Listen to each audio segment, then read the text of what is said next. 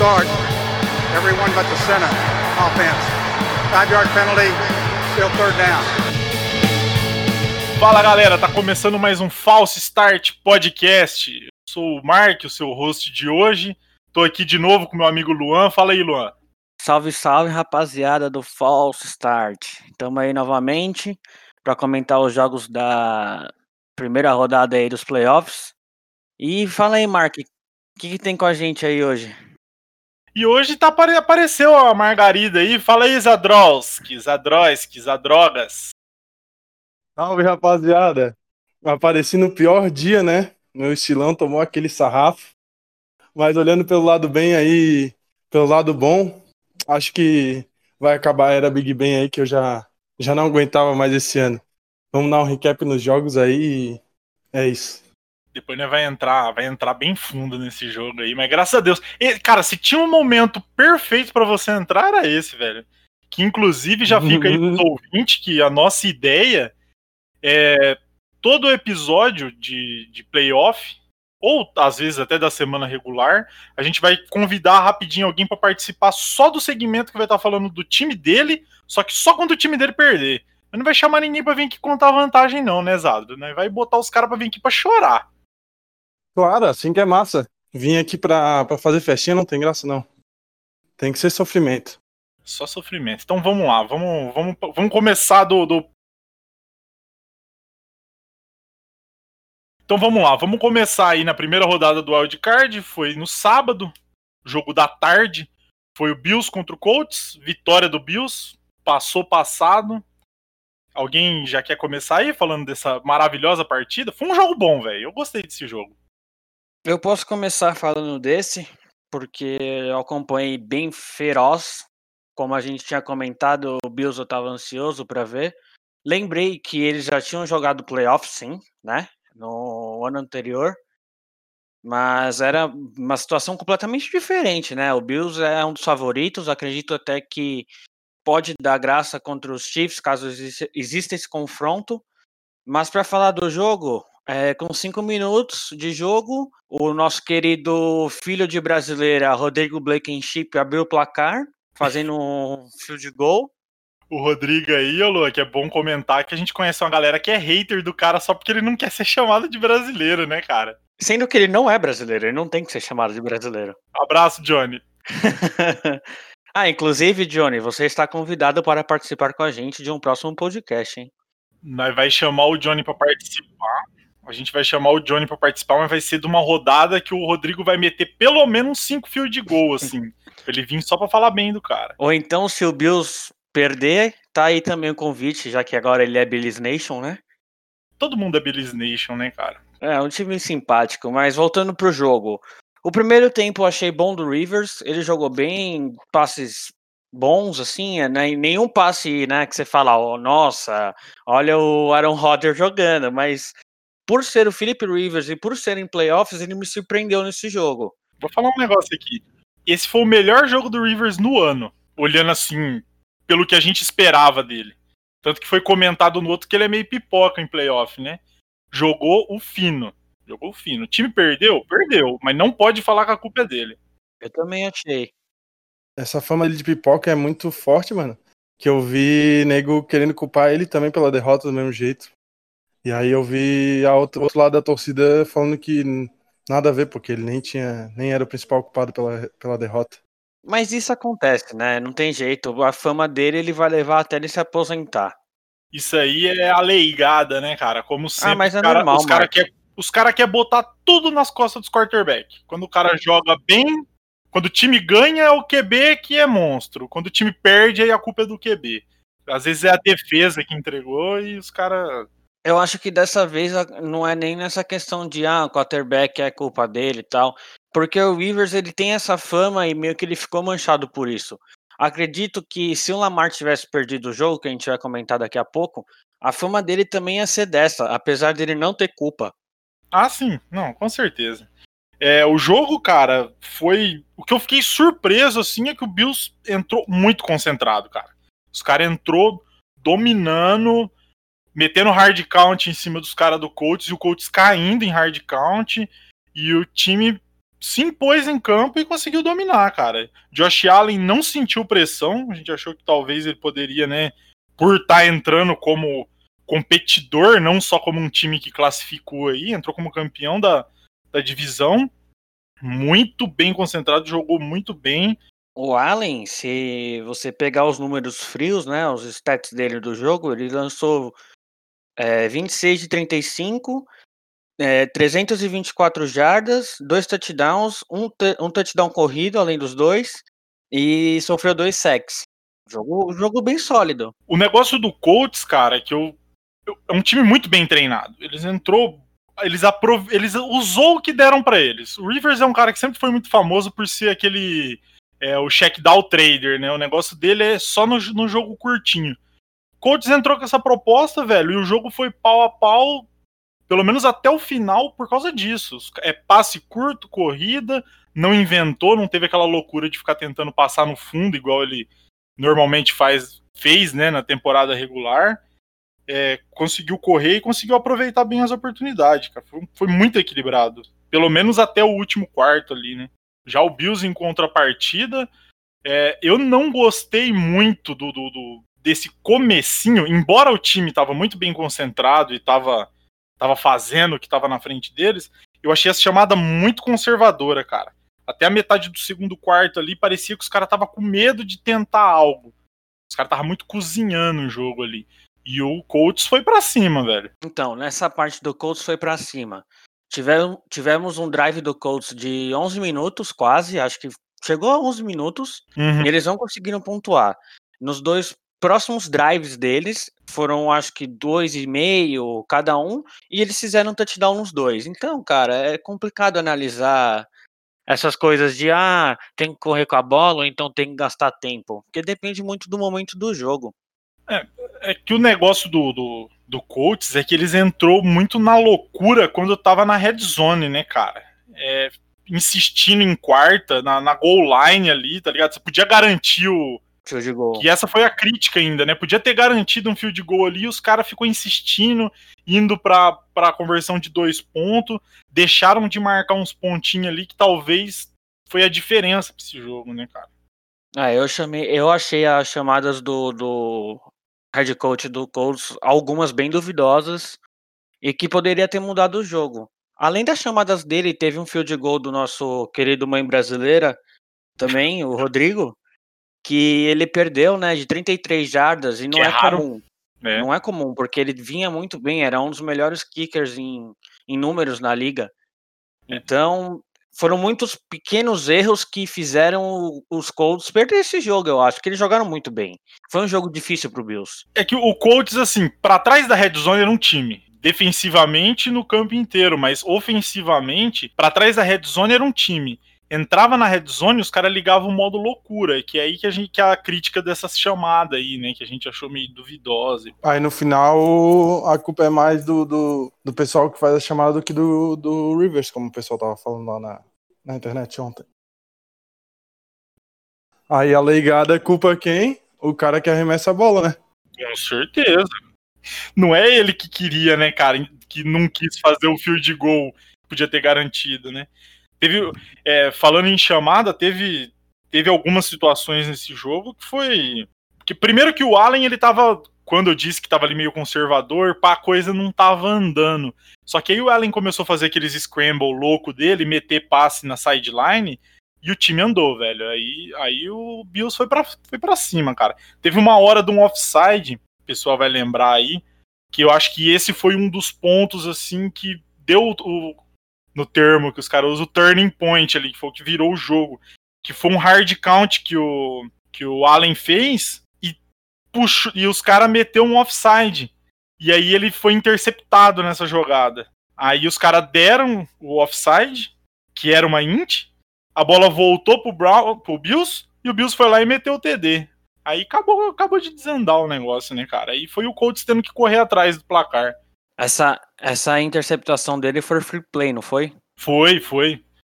Foi, mas é, quem tava vendo na transmissão ali não percebeu o offside. Pelo menos a maioria das pessoas não percebeu, né, cara? Tanto que o, a, o próprio time do Colts começou a comemorar a interceptação, né? Nesse drive, nesse drive ele teve duas interceptações, na verdade. Teve uma que não foi, né, mas foi muito próxima, que Isso. bateu a bola no chão também. Isso, isso. E depois teve esse offside, aí o, o Josh Allen achou um espaço para correr, fez o touchdown e ali realmente você tem razão, o jogo ficou bem decidido assim.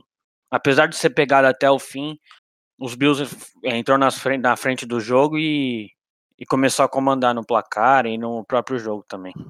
Singletary no último quarto começou a correr, que ele tava meio só aquelas corridinhas safadas, né, cara? Corridinha safada, chegou no último quarto, a defesa do Colts começou a cansar, o cara começou a correr, foi loucura, velho. É, teve um o, o lance desse jogo que, que botou assim a situação foi no final, faltando 2 minutos e 30, que teve um fumble, né, cara? Sim. Teve um fumble e aí o Colts teve a bola pra poder tentar virar, velho. Só que aí a defesa foi. Colts recebeu a bola faltando 2 minutos e 30, 2 minutos e 20, mais ou menos. E aí teve que atravessar o campo. Aí a defesa do Bills apareceu pra valer mesmo no jogo. Teve a tentativa de Hail Mary aí, que eu quero que o Zadrowski comenta aí, a tentativa de Hail Mary do, do Rivers. Ah, aquele lance ali, cara, foi foi engraçado, mas só não teve outro que foi mais, só não foi mais engraçado que aquele do, como que é o nome do cara que a gente ficou rindo um monte? Depois a gente vai falar lá do Bears, mano. O é o Wings? Ah, não. Ah, cara, isso aí, nossa, isso aí, vai, a gente vai ter que parar pra falar desse lance, cara, porque esse foi o lance do jogo, velho. Eu acho que foi o lance da, da do wild card todo, né, velho? Uhum. É o lance de destaque aqui do false start no final, porque a gente só exalta as coisas ruins, né? Humilhante, mano. É. Então esse é o lance de destaque, no final eles vão, vão ver. Mas essa do Rivers aí. Essa bola do Rivers não chegou nem na end zone, cara. Ela caiu mais ou menos ali nas 10 jardas pra frente, Surreal. assim, foi bem feio, cara. Teve um lance é, nesse drive ainda que teve um fumble que não foi dado, né, velho?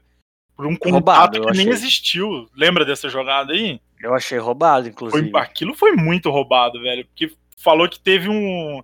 Teve um contato no cara quando ele caiu, mas ninguém encostou no cara, velho. Ninguém encostou no cara, não tinha sido fumble. Aí deu no que deu, né, velho? E ainda, além disso, né, o- os deuses da bola fizeram a boa e deram a vitória pros Bills, porque podia até ter empatado o jogo nesse, Podia. nessa brincadeira aí. Era, era até o, o, o mais certo, né, cara? Porque pelo menos o field goal ali os caras iam conseguir. Mas é aquela Sim. coisa, né, mano? No fim das contas ali, os dois QB jogou bem, os dois times errou. O Bills errou por ter sido muito conservador no começo do jogo. E o Colts errou por essas chamadas aí que Duvidosa. é, sonegou alguns pontos pro time que foi o que fez essa diferença no final. Tipo aquele field goal que a gente falou primeiro. Se os caras tivessem feito aquilo, eles iam estar vindo nesse drive pra fazer o field goal da vitória, por exemplo. Que ia estar empatado já, né, cara? Sim. Aí o. E era um momento de jogo, era o segundo. Eu, se não me engano, era no primeiro ou no segundo quarto ainda. Não precisava forçar aquela quarta descida. Não, foi no primeiro, no primeiro quarto aquilo. Eu acho que faltava dois minutos do primeiro quarto, alguma coisa assim. É. Mas não precisava, é um negócio que eu e você também, porque no grupo a gente vê, somos a favor das, dos head coaches que não são conservadores. Mas existem alguns momentos que você não ser conservador é você ser burro. E pra mim, nesse caso, é um bom exemplo. Uma coisa é você tá perdendo. Depois a gente vai falar isso num jogo mais pra frente, mas uma coisa é você tá perdendo e chutar um punch das 40 jardas quando você tá perdendo por 17 e outra é numa quarta pra dois. Se chutar o punch, a outra coisa é você tá na, na red zone no primeiro quarto e você insistir em vez de garantir os três pontos ali, né, velho? Sim. Tem o jogo inteiro, né, cara? Pra poder virar no placar, ou então. Não sei, ganhar o jogo, no caso. Uhum. Não. Eu achei muito duvidosa essa chamada do Frank Hate. eu Não gostei, não. Foi, acho que ninguém gostou dessa chamada, nem ele, depois que ele parou pra pensar. Basicamente foi isso aí, mano. O Bills conseguiu ganhar o jogo. Foi talvez um dos jogos mais equilibrados aí da, da rodada. E Muito legal de assistir. passou o melhor. Bom, no segundo jogo do dia a gente teve o Seahawks contra o Rams. Esse jogo que eu já avisei aqui, né, Luan? Que esse jogo eu não quis dizer quem ia ganhar, porque é impossível falar quem ganha num jogo que tem o Rams, que é o time mais safado que tem na liga. Os caras perdem pro Jets e ganha, sei lá, do, do, do Chiefs. Os caras é desse nível de loucura, né? E, cara, foi um jogo muito cabuloso, velho. Foi um jogo loucura. Porque, primeiro, que aquela dúvida que tinha, ia jogar o Goff ou ia jogar o Wilford? E o Wilford entrou. Só que no primeiro quarto ele se machucou. Ele tomou uma pancada no pescoço, saiu até de ambulância, foi, foi bem feio assim o negócio.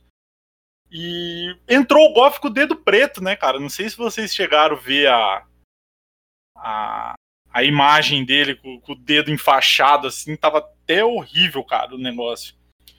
É... E aí o primeiro quarto, cara, foi 100% o Rams travando o Seattle, loucura. Teve um pick six que teve gente que eu vou falar aqui, eu vou falar aqui, Zadroski, eu, eu já falei isso para você. Entrega, entrega mesmo. É sempre esse lance. A leigada fica louca e quer botar a culpa no QB de tudo.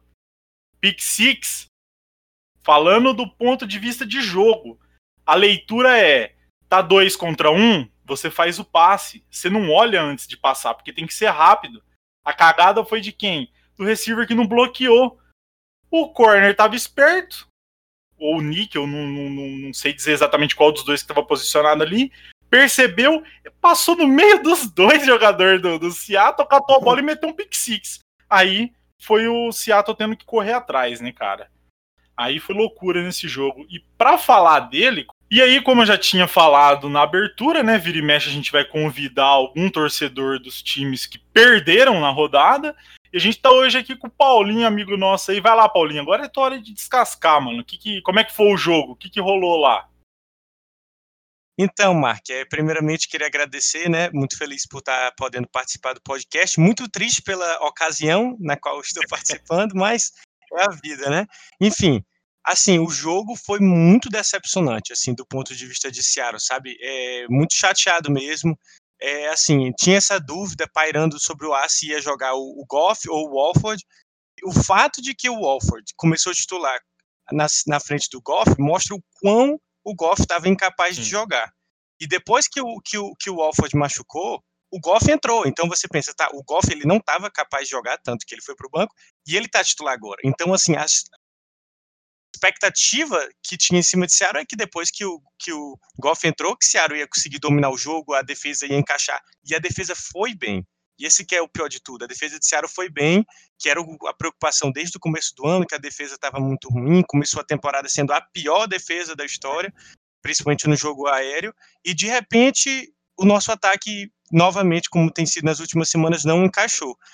É, e essa é uma coisa assim, eu vou falar do jogo, mas tem que, tenho que falar um pouco mais do começo da temporada para entender o que aconteceu Sim. com o Seattle, né?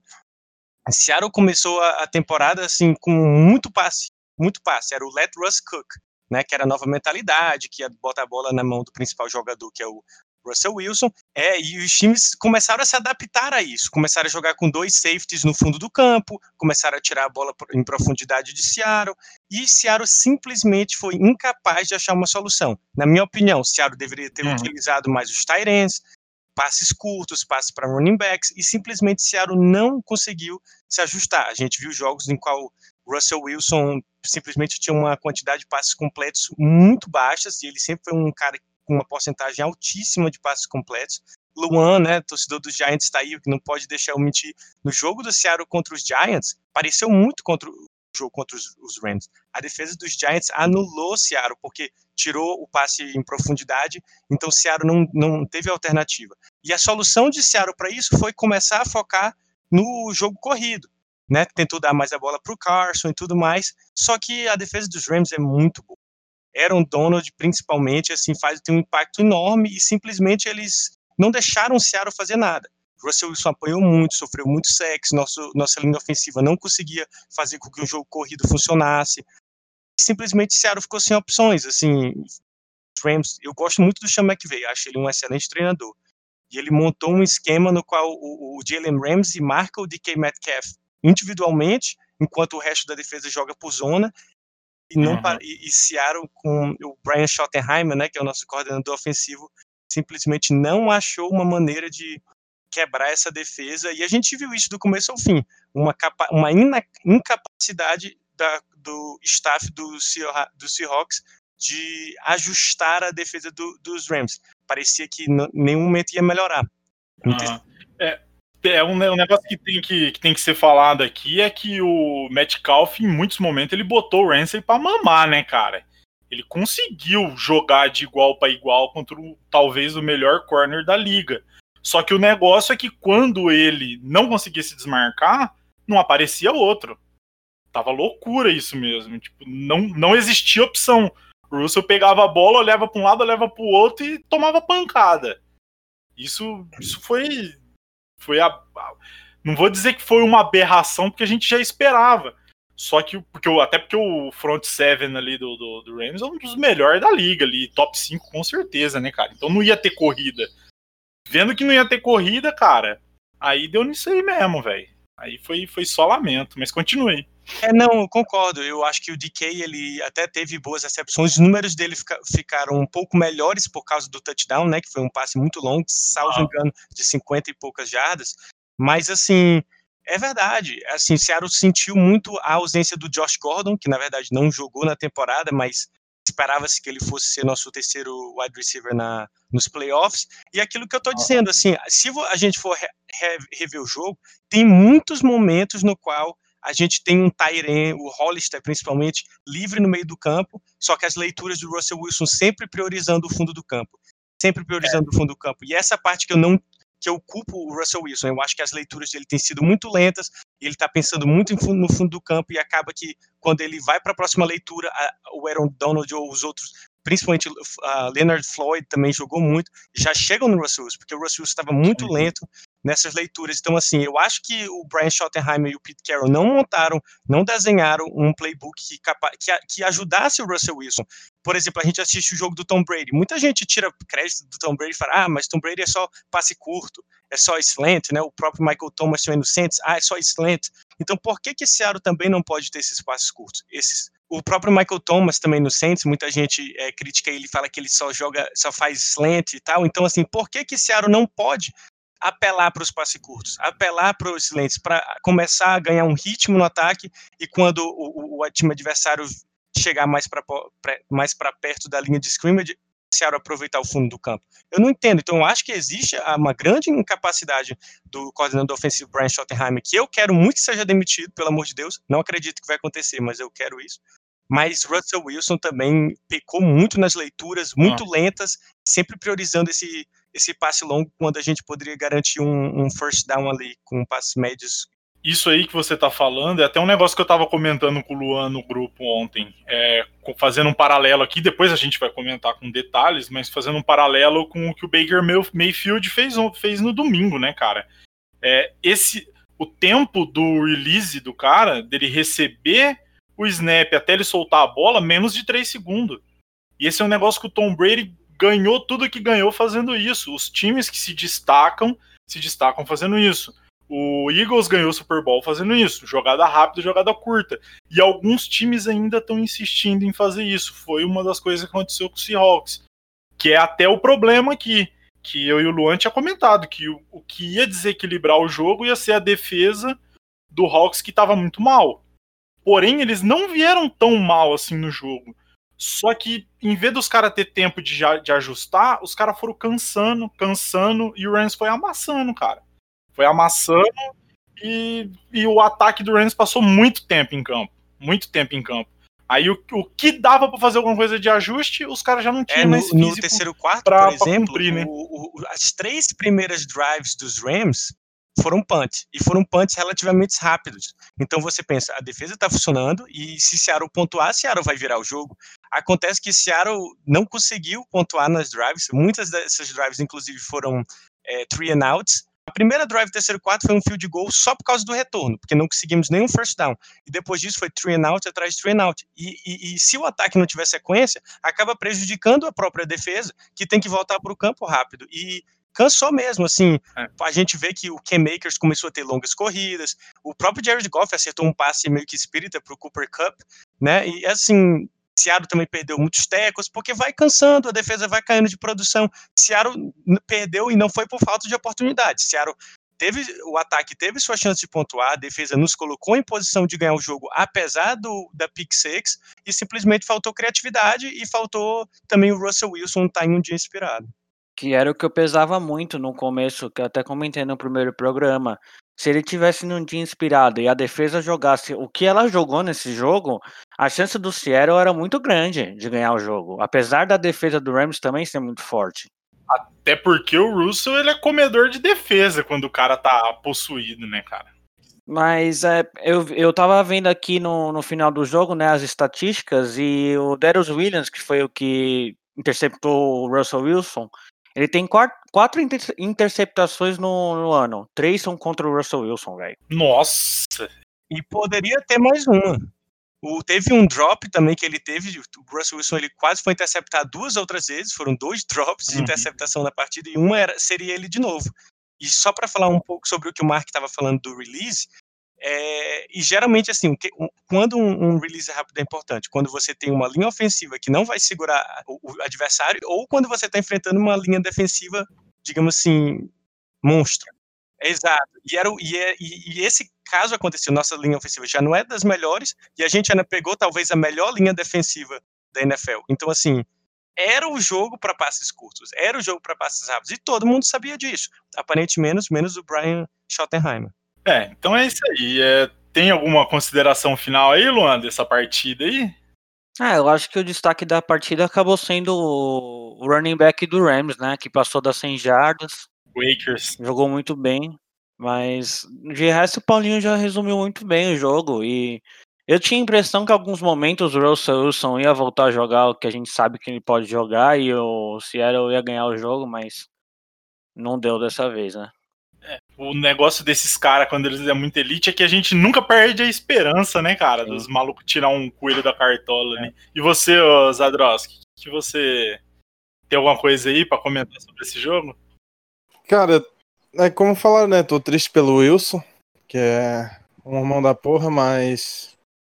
Cara, também, como o Paulinho falou ali, ele insistiu muito nessas bolas longas aí e, e acabou custando, né, cara? Então, infelizmente, aí foi eliminado e aí já tem um pouco de culpa dele, né? Uhum. Ao contrário do Rivers. É, é, um negócio até que eu sempre falo, tem que ver até que ponto é o quarterback que escolhe ir sempre na progressão mais longa ou do próprio sistema que força muito leitura é, funda, né? Que é o, é o lance dos steps da, da, da, jogada, da jogada aérea. É a jogada rápida de até 3 step, ou o cara tá saindo under center ali, tá dando 7 step. Quanto maior a, a progressão, mais tempo que tem que segurar a bola, né, cara? E quanto melhor for a defesa, pior, né? Mas comparado com o que a gente viu aí no resto do ano, tudo indica aí que tem muito mesmo do dedo do Russell Wilson aí para pro negativo da coisa. Consideração final aí, Paulinha? É, não, assim, agora tem que ver, né, o Russell Wilson, ele que geralmente posta sempre coisa no Twitter logo depois do jogo. Hoje é segunda-feira, ainda não postou nada. É, Pete Carroll hoje na entrevista deu a entender que o Carlos Hyde fica e, ele, e na resposta dele sobre o Carson ele não foi tão confiante, então parece que o Carson vai sair. Hum. Temos muitos jogadores que vão ser free agents, o Shaquille Griffin vai ser free agent, o Puna Ford, o KJ Wright, o Pochit, o Greg Olsen, o Dunbar. Então, assim, tem contrato do Jamal Adams para renovar, do Dunlap, então, assim, Seattle nessa off-season vai ser um dos times, assim, para ficar de olho, porque parece que muita coisa vai mudar. E assim, também queria agradecer vocês pelo convite, falar para a galera aí me seguir no Twitter, eu tenho a página Seattle Sports Brasil, que é Seattle S Brasil, e também faço parte do blog do Seahawks Brasil, que também é outra página do Seahawks no Twitter. Graças a Deus. Só para só para a gente ir pro próximo jogo, aproveitar que o Paulinho tá aqui, e ele já morou em Seattle, né, Paulinho? Isso, seis anos. Conta um pouco pra gente como é a torcida local, assim, que a gente tem a experiência da torcida brasileira, né? Mas você deve conhecer gente de lá, do, do próprio Estados Unidos e de Seattle, então conta aí pra gente. Seattle, assim, primeiramente eles são apaixonados por esportes em geral, assim, não é só o Seahawks. Eu tive muita oportunidade de ir em jogos do Sounders, que é o time da, da MLS, né?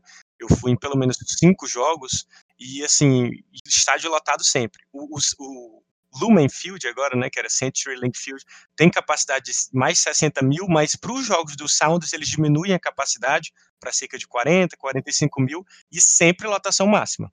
Seattle sempre com média de mais de 40 mil torcedores em todos os jogos da MLS. Seahawks nem se fala, sempre o estádio lotado. É, não preciso nem falar né, do Beast Quake, que, que os, os, as máquinas que registram terremotos, né, ter, registraram terremoto naquele touchdown do Marshall Lynch. Seattle bateu o recorde, é, bateu o recorde ah, de Guinness de, de torcida mais barulhenta do mundo. Eu, eu nunca tive a oportunidade de ir em um jogo do Seahawks, porque o ingresso mais barato na época que eu morava lá era mais de 200 dólares. Então eu nunca tive a chance de ir num jogo.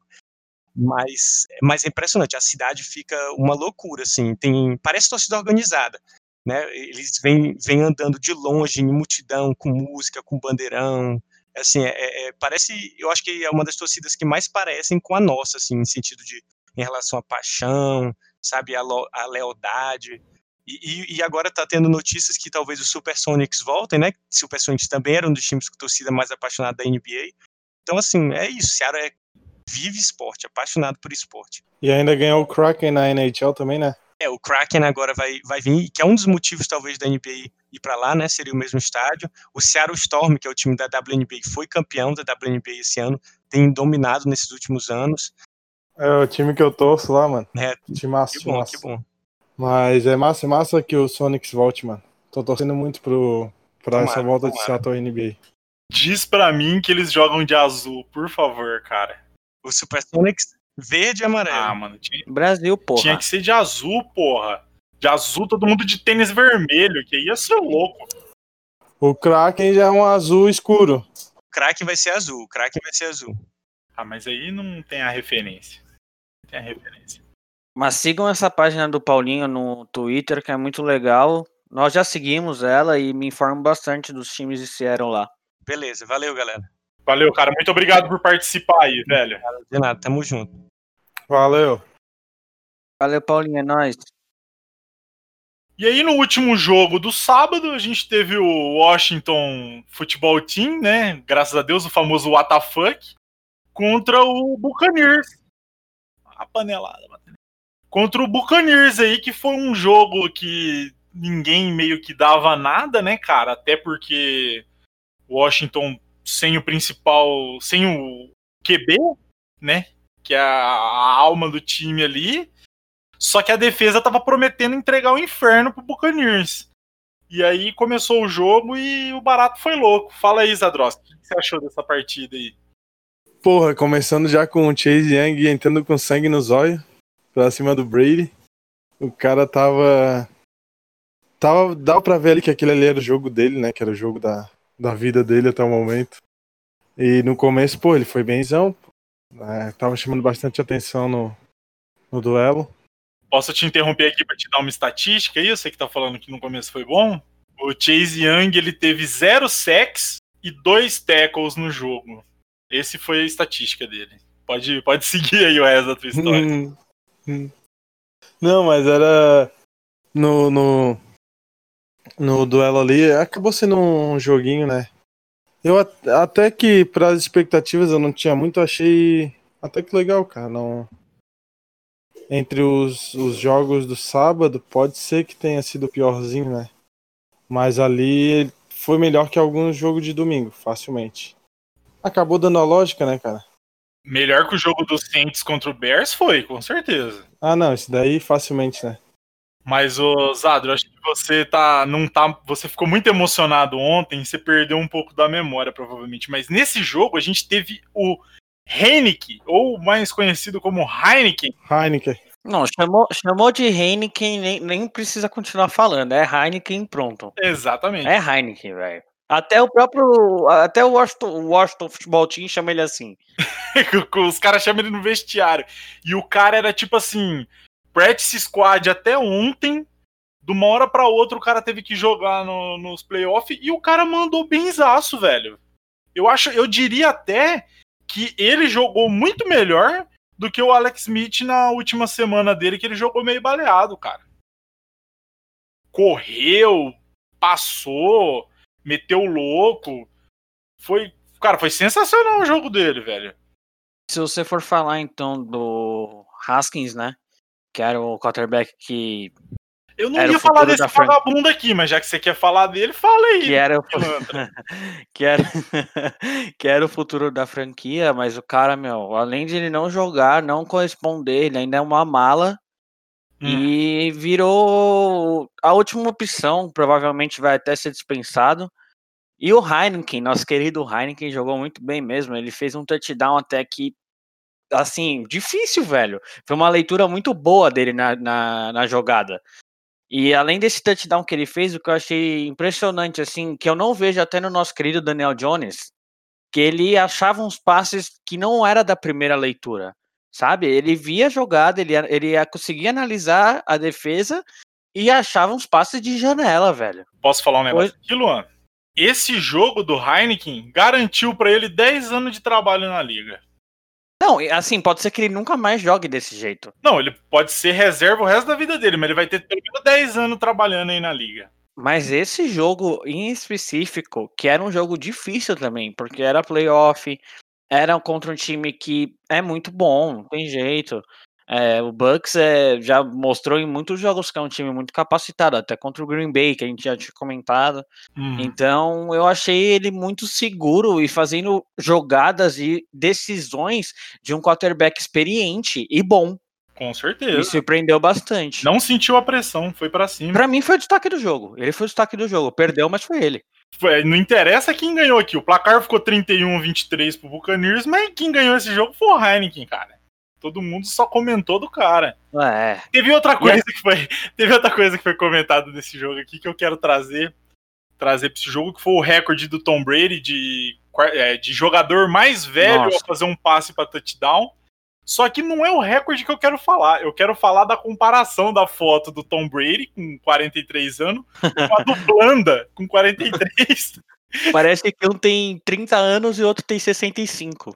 Irmão, o cara é da época que os malucos fumavam no intervalo do jogo, parceiro. O que aquele maluco deve ter visto na vida dele, o Tom Brady nunca nem sonha em ver na vida dele. Você vê na face do cidadão como que ele tá acabado ali. Mas assim, já que você trouxe estatística de Tom Brady, eu posso trazer mais uma que até o nosso querido Joaquim mandou no grupo, que eu achei surreal não falarem que ele é o maior da história. Lá vai. Nem precisava, né? Mas vai lá. Não, não, não, mas isso, isso é, é um número surreal. Vamos lá. O Drew Brees, ele tem oito vitórias contra times da NFC nos playoffs, certo? Ele joga na, ele joga na NFC. É. Ele bateu esse recorde no jogo ontem. É, aquele de oito vitórias. Sabe quantas vitórias? Sabe quantas vitórias em playoff contra times da, NF, da NFC o Tom Brady tem? Sendo que ele jogou até o ano passado num time da AFC, que era o, os, os Patriots. Sete. Ele tem sete, cara. Ele tem sete vitórias contra time da NFC. Nos Isso é playoffs. impressionante, né, cara? É é muito impressionante, velho. E ele começou no 220, né, velho? Sim, ele, jogou- ele não achei a partida dele muito boa. é, no padrão Tom Brady de ser. Mas é porque vamos- ele vamos não precisou se desdobrar nesse jogo, né, cara? Ó, é, o, o Tampa Bay começou abrindo nove pontos. Ele foi três drive com dois touchdown, né? E um, e um ponto extra errado. Tá? Foi três drive. Foi bloqueado, né? É, Esse ponto extra foi bloqueado. então, tipo assim, os caras já chegou matando o jogo, velho. Já chegou matando o jogo. No segundo tempo deu uma equilibrada o negócio ali, mas quando o bagulho pareceu que ia equilibrar, virou aquela mistura de o Bucks começar a tirar o pé com a defesa do, do, do Washington começando a cansar, né?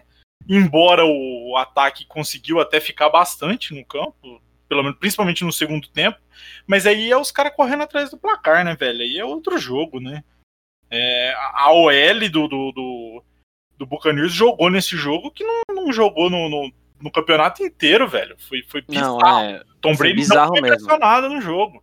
Ele tinha muito tempo e quando conseguia uma pressãozinha, né? Porque a DL do, do Redskins é muito forte. Talvez seja até a mais forte do, do da liga. Pra mim, o melhor front seven é o do Buccaneers. Mas o Washington tem a melhor DL, cara. E assim, se for ver, é, ele não, ele teve muito tempo, né, Pra lançar. A gente teve essa impressão no jogo. Hum. E quando ele não tinha, que a DL conseguia fazer uma pressãozinha, o trabalho de pernas dele dentro do pocket, pra mim, é o melhor da liga. Então é, é difícil você jogar con- contra o Tom Brady. Demais, demais. E eu, eu vou trazer aqui mais uma, uma parada aqui do Heineken, que é a estrela desse jogo, que ele no, no segundo tempo ele se machucou, ele machucou o ombro. Tá? Ele machucou, tanto que ele até teve que ir pro vestiário e depois voltou. E o cara jogou o resto do jogo com o ombro machucado. Mas posso te falar um negocinho só rapidinho sobre igual. isso? Ah, Quando esses caras, depois que o Lamar saiu pra cagar, eu ia falar isso. É, depois que o Lamar saiu pra cagar e voltou e meteu um touchdown, eu fico meio em dúvida se o cara realmente saiu porque sentiu o ombro, se deu uma apertada na dor de barriga e já volta, já, já fico com medo da volta do cara. É, não, Sabe? cara, se ele voltar e meter um TD corrido, velho, você pode saber que o cara foi O cagar. cara volta mais leve. Mas no caso dele, eu acredito que foi questão de lesão, porque ele saiu segurando o braço, tá ligado? O Lamar não, o Lamar saiu tortinho assim, aquela corridinha tortinha, sabe quando tá com vontade de cagar e você tá com pressa? Ele falou que tava com cãibra. É, eu nunca vi ninguém com cãibra correndo, igual ele tava fazendo. Mas tá bom, né? Deus abençoe ele. Já já a gente chega nele. E é isso aí, mais alguma uma consideração sobre esse jogo aí que vocês querem mandar? Ah, eu acho que no. Eu acho que no. Assim, no geral, apesar do Heineken ter jogado muito bem, o Bucks dominou o jogo. E você sabia que no final das contas eles iam ganhar. O que eu achei, assim, é, não, importante, porque eu não vou muito com a cara dele pelo histórico dele extra-campo, mas eu achei simbólico, foi que o Antonio Brown fez um touchdown, né, com o passe do Tom Brady. Então, o Gronk também teve algumas recepções importantes. Eu vou te falar, Luan, quando eu vejo o Brown é, dando certo, eu fico um pouco feliz, eu vou dizer por quê. Eu já eu tô na fase de ver ele igual um cara que saiu da cadeia e tá tentando se reassociar, entendeu? Então eu fico torcendo pra dar certo. Então, cara, mas é, é muito problema atrás de problema, sabe? Tomara que isso que você esteja falando aconteça, porque eu acho que todo mundo merece uma segunda chance. Mas esse cara já teve muita chance. É, ele tá na terceira chance dele agora, né, cara? sabe? É, então, sabe, eu tenho um pouco de. É, não, não digo pé atrás, mas eu tenho um pouco. Não, eu não Ah. consigo aceitá-lo muito bem. Eu acho que o Zadro pode falar bem dele, porque jogou no time dele, né? Pode falar até melhor. E o ano que ele saiu do Steelers, com- é, no ano que ele saiu no, do Steelers, com- é, comprometeu, né? O, a temporada. Ah, não, a- a- o rendimento do time caiu muito. É. Não, no ano que ele despirocou foi foda, cara. No ano que ele despirocou foi complicado, mano, porque ele tava no auge dele. Ele era facilmente top 3 da liga, mas assim, sobrando, cara. Ele era um cara, ele era um, pô, eu vi assim, cara, é um pouco antes de ele dar aquele louco mesmo, ele era um cara, porra, muito tranquilo, mano. Jogava pra caralho, fazia o social media dele ali tranquilo. Daqui a pouco começou a meter aqueles loucos e, porra, prejudicou o nosso time, porque daí foi ele, foi o Bell. Prejudicou ele pra caralho, porque daí ele fez aquela ponte no, no Raiders, deu aquela merda do, do Aquilo queimou um pouco ele, né, cara? Foi, foi aquilo ali. Aquela cena ali, quando, quando, quando ele fez aquilo ali, cara, eu já vi que ia ser bem difícil pra ele voltar, pelo menos assim, naquele ano ou até no ano seguinte. Tanto que ele voltou mesmo foi no, no outro ano só, né, no final. Sim. Ele ficou mais de um ano parado. Ah, é, ele quando ele entrou no Patriots, eu posso falar com mais propriedade por acompanhar mais, que ele entrou muito bem, ele tava indo muito bem, só que a diretoria do Patriots não tolera muito converseira extra-campo, né, cara? E aí começou a voltar aqueles, aqueles processos dele de suposto, não lembro se é agressão ou estupro, qual que foi o negócio, mas tipo assim, é tudo coisa que o cara não foi condenado ainda, até onde eu sei. Só que voltou pra mídia aquilo. E aí o time, diferente de certos times que gosta de abrigar bandido, o Patriots não curte muito essa ideia, então já botou o cara pra correr. É, já, já mandou embora por prevenção, né? Sim, com certeza. Eu, como sequelado, posso falar com mais propriedade que isso daí, cara, é o que a teoria que a galera fala, que isso é porque o cara bateu muito a cabeça. Aí o cara vai ficando burro, o cara vai ficando doido, aí vai acontecendo isso com o cara. Então pode, pode ser que é isso aí que aconteceu com o menino. Brown, tomara que você se recupera, tá? Aguardamos você aqui para participar do, do pós-start. Eu tenho mais um comentário. Eu tenho mais um comentário desse jogo. É, que eu acho que até foi um caso de superação. O Leonard Fournette ele jogou bem, velho. Ele fez um touchdown, 93 jardas. Ele, ele já vinha jogando mais, né? Ele só não tem mais posse no. no... Porque quando ele começou no Buccaneers, ele praticamente não jogava. Tanto que eu peguei ele no Fantasy e acabei até dropando, cara. Por causa do Aaron Jones. É, né? Só que aí ele foi, aos pouquinhos, foi entrando, foi entrando. Só que ele não, a, nunca foi um cara de receber passe, né? E, e, o ataque, quando você tem o Tom Brady ali, você tem que ter um, um running back que te dá uma opção, pelo menos, de um check down, né? E ele foi melhorando nisso. Se você reparar, ele tá recebendo bem mais passe também. Então ele tá integrando e tá jogando cada vez mais. Nas últimas rodadas ele já fez bem mais snap também. Bom, é, indo agora pro primeiro jogo do domingo do Wild Card aqui, a gente teve o Titans contra o Ravens. Vitória do Ravens 20 a 13, né? É, que esse foi o jogo que eu errei aqui na minha, na minha projeção, mas depois eu depois eu explico. Mas vai lá, ô Luan, dá, dá a tua entrada aí nesse jogo, você que é mais chupeta dos meninos aí.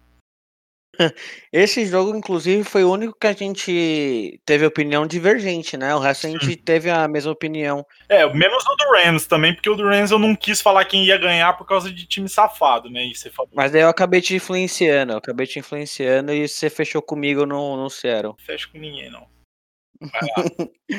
Mas então, o que eu posso falar desse jogo do, dos Ravens é que o começo do jogo eu tive uma impressão, até comentei com meu pai, assim, que tava assistindo comigo, que eu achei que os Titans iam amassar os Ravens, e assim, a, o fantasma do, do ano da temporada passada, né, que eles ganharam dos Ravens, ia vir à tona, eles meteram um touchdown, aí logo depois o, o Lamar tentou uma jogada, ele horrível, horrível a leitura dele, passe pior ainda, e acabou também em, em conversão de pontos para o time dos Titans, ficou 10-0 o jogo. Uhum.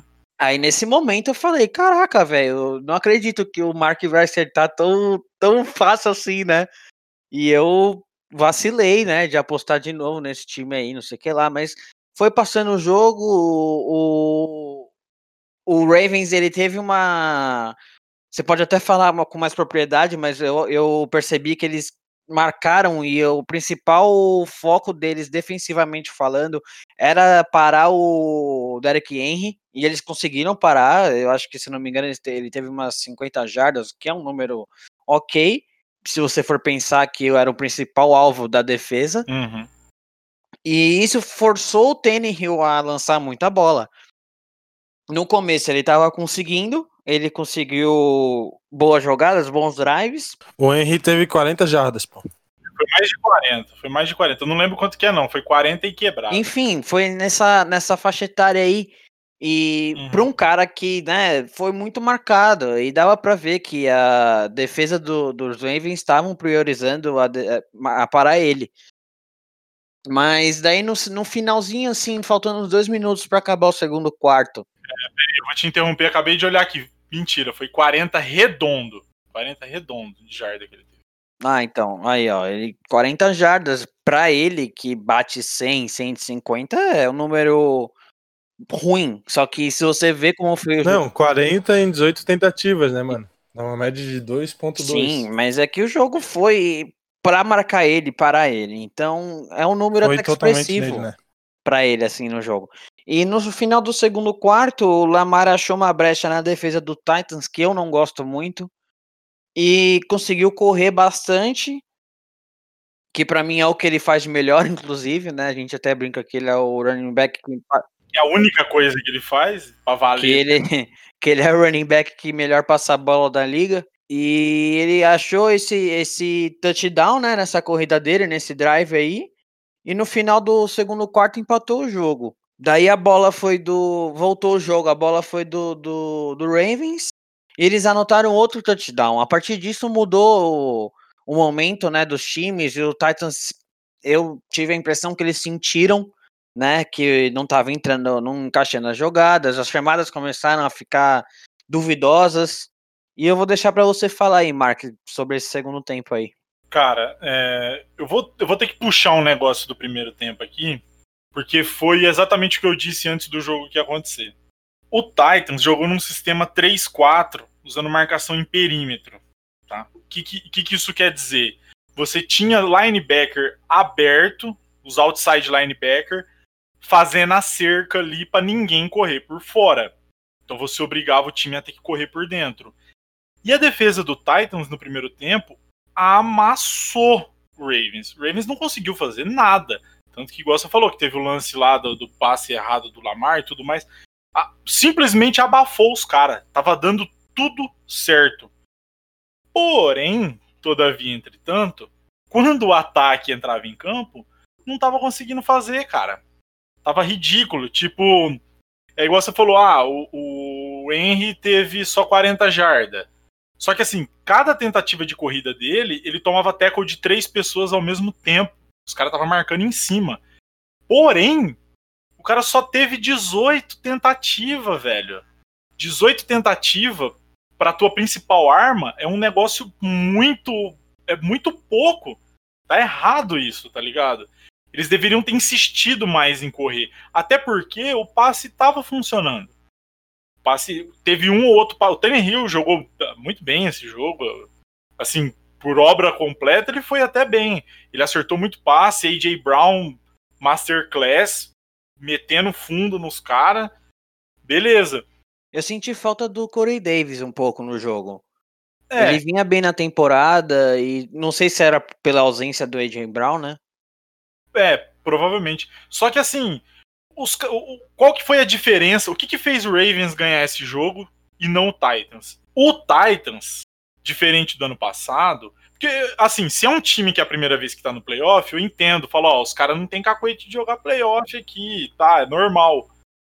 Não, velho, é o segundo ano seguido dos caras, eles deveriam vir mais preparados. O Titans não conseguiu se ater ao, ao principal do time, que é insistir em correr. O que, que o Ravens fez? O Ravens tem um plano, que é correr. Os caras insistiu nisso até o final. Foi dando errado no começo, só que isso não fez os caras parar. Esse que é o lance da hora.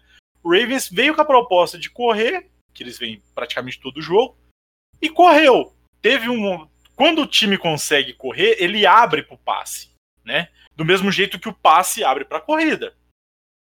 O, tanto que depois, no, no segundo tempo, o, o, Lamar conseguiu acertar vários passes ali, que simplesmente estava ficando aqueles buracos que a gente já esperava que fosse ficar na, na defesa do Titans, mas ele estava conseguindo aproveitar ali, entendeu?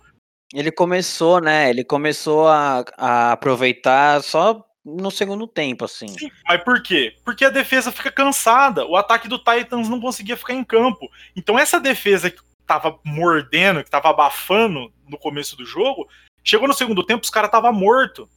Aí fica mais difícil você parar a corrida, fica muito mais difícil parar parar passe, entendeu? E aí a secundária já não é essas coisas, imagina cansado, né, cara? E o Ravens, eles é, como o termo que os caras usam em inglês, stick with the plan. Os caras continuou com o plano até o final e, e, deu isso, tanto que foi uma vitória magra, foi 20 a 13. Só que por, o, o, time que foi verdadeiro com ele mesmo o jogo inteiro ganhou. O Titans foi covarde, não teve coragem de tentar correr mais no jogo. O ataque não ficou em campo, defesa cansou, deu no que deu, velho. Então, tipo assim, todo o mérito do mundo pro Jim Harbaugh, cara. O, o cara. É, eu não consigo pronunciar o nome dele, acho que eu falei Harbaugh, mas não é Harbaugh, é Harbaugh. Eu não consigo pronunciar o nome dele, mas todo mundo sabe de quem tô falando. Head coach do Ravens. O cara foi monstro, porque o cara falou: Ó, nosso time joga assim, né? Vai jogar assim. E jogou até o final, velho. Parabéns, Deus abençoe. E fala aí, Zé Dogs, que eu tô puto agora. Eu fico puto. Eu fico puto com um time que é guardinha, mano. Que os caras ficam fica jogando com. dando bote aí. Não, não sei. Não fala palavrão aqui no podcast? Eu não lembro se a gente falou, não. De vez em quando. Ah, tá. Então acho que eu posso falar isso. Fica com o cozinho dando bote, aí acontece isso aí. Feliz fiquei eu, né? Comecei o domingão com, com a vitória do Ravens e terminou o domingo com aquele jogo que a gente já vai falar aí mais pra frente. Que eu nem vou citar agora. Só comemoração. Mas fala aí, o que, que você achou dessa partida? Mas, mas nesse jogo do, do, do Ravens, cara, é, como tu falou ali, eu achei merecido pela, pela questão aí de, de pegar o gameplay, honrar ele e seguir com ele até o final e acabou dando certo, né, cara?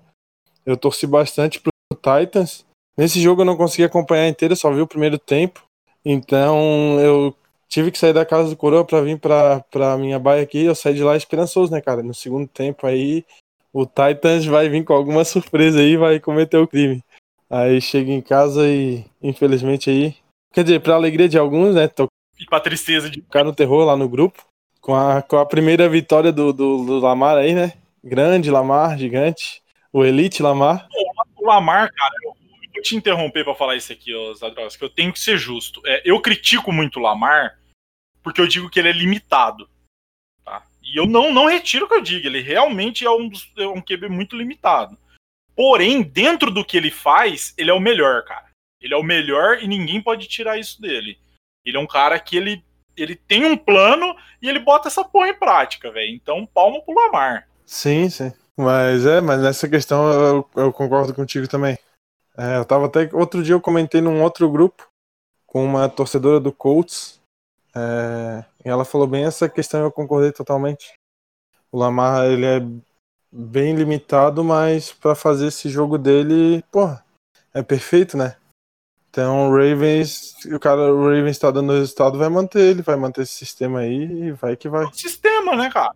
Mas, mas esse ano é do Browns, a, a, a divisão esse ano é do Browns, a conferência, quer dizer. Só avisando já adiantada. Se Deus quiser, todo mundo aqui é, é dog pound. Eu só vou falar um negócio aqui antes de você falar, Luan, que eu tinha esquecido de comentar que para mim o jogo do, do, o jogo foi perdido nesse lance. Nesse lance aqui. Visualiza comigo, então, você que não viu, Zadro. 40 jardas ofensivas do Ravens, posse do Titans. Os caras já tinham passado do meio campo, tá? Quarta para dois. Quarta para dois. Os caras chutou um punch. Ah, não. Ó, lembra do que a gente que eu e o Luan tava falando antes do negócio dos caras ser ou covarde ou dos caras querer meter muito louco? Esse é o caso que você tem que ir, velho. Você tem o Henry, velho. Tem que ser ousado. A média do Henry foi 2.2 num jogo que ele correu pouco e os caras estavam marcando ele. Por que não? Por que não, cara? Duas jardas, 40. Ah, e é aquela coisa, eu, eu não tenho essa estatística, mas eu tenho quase certeza que ele é o cara que mais tem jarda depois do contato. Não, isso aí, cara, você não precisa nem olhar, velho. Eu acho que o único cara que talvez pode chegar perto dele, mas eu acho que não tem o mesmo tanto, é o Cook. Do Vikings. Mas deve ser o Derek Henry. Deve ser o Derek Henry. O cara é um. Uma Scania, né? Ele é um trator. Cara, duas jardas é quase um QB sneak, velho. Você não precisava nem correr. Você podia botar o running back reserva pra ele pular por cima da linha, parceiro. É duas jardas, cara. Os caras viajam. Os caras chutam um punch. Isso, isso para mim é, é, é, você carimbar a tua derrota, velho. Mas... É o famoso mereceu perder, né? Um lance desse. Aí faz a vitória do, do. a derrota do Titan ser merecida mesmo. Exatamente. Mas só queria puxar o gancho para falar do Lamar. É, não falar bem dele igual já enchi a bola dele no primeiro episódio, porque eu achei que ele jogou dentro do que ele vai jogar, sabe? Tipo, ele correu bem, teve 136 jardas corridas, quase o mesmo, né, de jardas passadas, foi 179. Não teve nenhum touchdown passado, mas o que eu vou falar dele é que essa vitória, além de ser muito boa para os Ravens, além de ser muito importante para os Ravens, não foi mais importante do que para ele, sabe? É, ele perdeu dos Titans ano passado, ele precisava se provar, hum. querendo ou não, apesar do MVP da temporada passada. E se ele perde esse jogo de novo para os Titans, eu não sei, acho que ele ia dar uma balada, pelo menos psicologicamente, é, porque é uma situação muito difícil, né, para um cara que é novo como ele. E teria que ter um trabalho psico, de psicológico no, uhum. Na liga, assim, que para ele que não sei se ia conseguir, não, reverter. Cara, eu acho que o que tá errado é justamente isso aí que você disse tem que parar com essa história do Lamar ter que se provar. Ele não tem que provar mais nada para ninguém, não, velho. Ele tem. A galera tem que aceitar a limitação do cara. E fazer o jogo deles. Quando eles fazem esse jogo do, do, do Ravens, foi igual eu disse antes. Os caras entrou com um plano e foi até o final. Não tem que ficar provando nada para ninguém, não. Você vai lá na, na, temporada regular, faz lá um jogo com 300 yards e fala, ah, é bom pra um running back, né? É. É. Mas não, você não tem que ficar provando nada para ninguém, não. Eu, eu acho que ninguém mais duvida do Lamar, entendeu? O que não pode é você querer colocar o cara no. Tipo, o cara não é o Michael Vick, entendeu? Desculpa, mas o cara não é o Michael Vick, velho. Ninguém é o Michael Vick. Acho que o único cara que foi mais Michael Vick que o Michael Vick foi o Young, mas ninguém aqui viu ele jogar também. Então esquece essa porra que eu tô falando. Consideração final aí, ô Zadrogas. A consideração final aí é que o psicológico do Lamar já já vai abalar de novo porque ele vai pipocar. então bom, vamos pro próximo jogo. Pra mim foi o pior jogo do domingo. Acho que foi o pior jogo do Wild Card. Já tô até trajado aqui. Bonezinho do Bears. Nossa senhora. E todo mundo esperava que esse jogo ia ser o que foi, né, cara? Que foi Saints contra o Bears, né? Saints ganhou de 21 a 9 e foi um jogo, um jogo amistoso aí, ó, Zadro. Fala aí, o que, que, você achou desse jogo? Como é que foi? Ah, cara, o Bears foi bem Bears, né, velho? Não tem mais o que dizer muito. A gente até viu ali no começo o, o Trubisky tentando, mano, tentando aparecer pro jogo. Ele até lançou aquela bola lá do Wins, né? Aquela ridícula. É, esse daí vai, vai, vai juntar os três para falar desse lance isolado depois. Porque ali no comecinho ele ele tava tentando uns, uns lances mais ousados, ele tava conseguindo até, mas não adianta, cara. É, o ataque não, não, não tem, cara. Não tem ataque, é pura defesa o Bears. Tu vê que fez nove pontos o jogo todo. Foi pontuar só no. Foi a menor pontuação. Foi a menor pontuação. Do... Foi pontuar só no segundo quarto com field goal. Foram três field goals, então, porra. Isso. Não tem muito o, que falar, né, cara? O Bears é pura defesa. Chegou ali também com, com essa, esse aumento dos playoffs, acaba ajudando, né, algumas equipes com, com a campanha mais regular e. O Bears só entrou porque teve uma vaga a mais aí esse ano no, nos playoffs, né, cara? E porque a NFC West, os caras, todo mundo só dançou ciranda, Exatamente. ball, né, velho?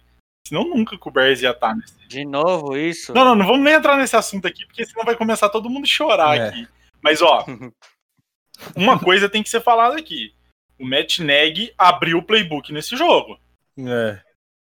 Ele, normalmente a crítica do cara é que ele é muito conservador, que é, é muito trancadinho, que não sei o que lá. E ele falou: ó, hoje é playoff, nós vai provavelmente perder esse jogo, então vamos com tudo. E foi.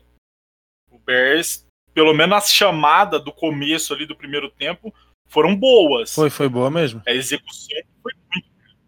Eu quero que, Mark, você reproduza o que eu falei pro nosso amigo Bellini quando ele falou que o Bears tinha chance contra o ah, Saints. Ah, não tem, né, cara? Não, a minha frase foi muito óbvia. Eu cheguei e falei, o seu quarterback é o Trubisky, sabe? Tipo, começa por aí.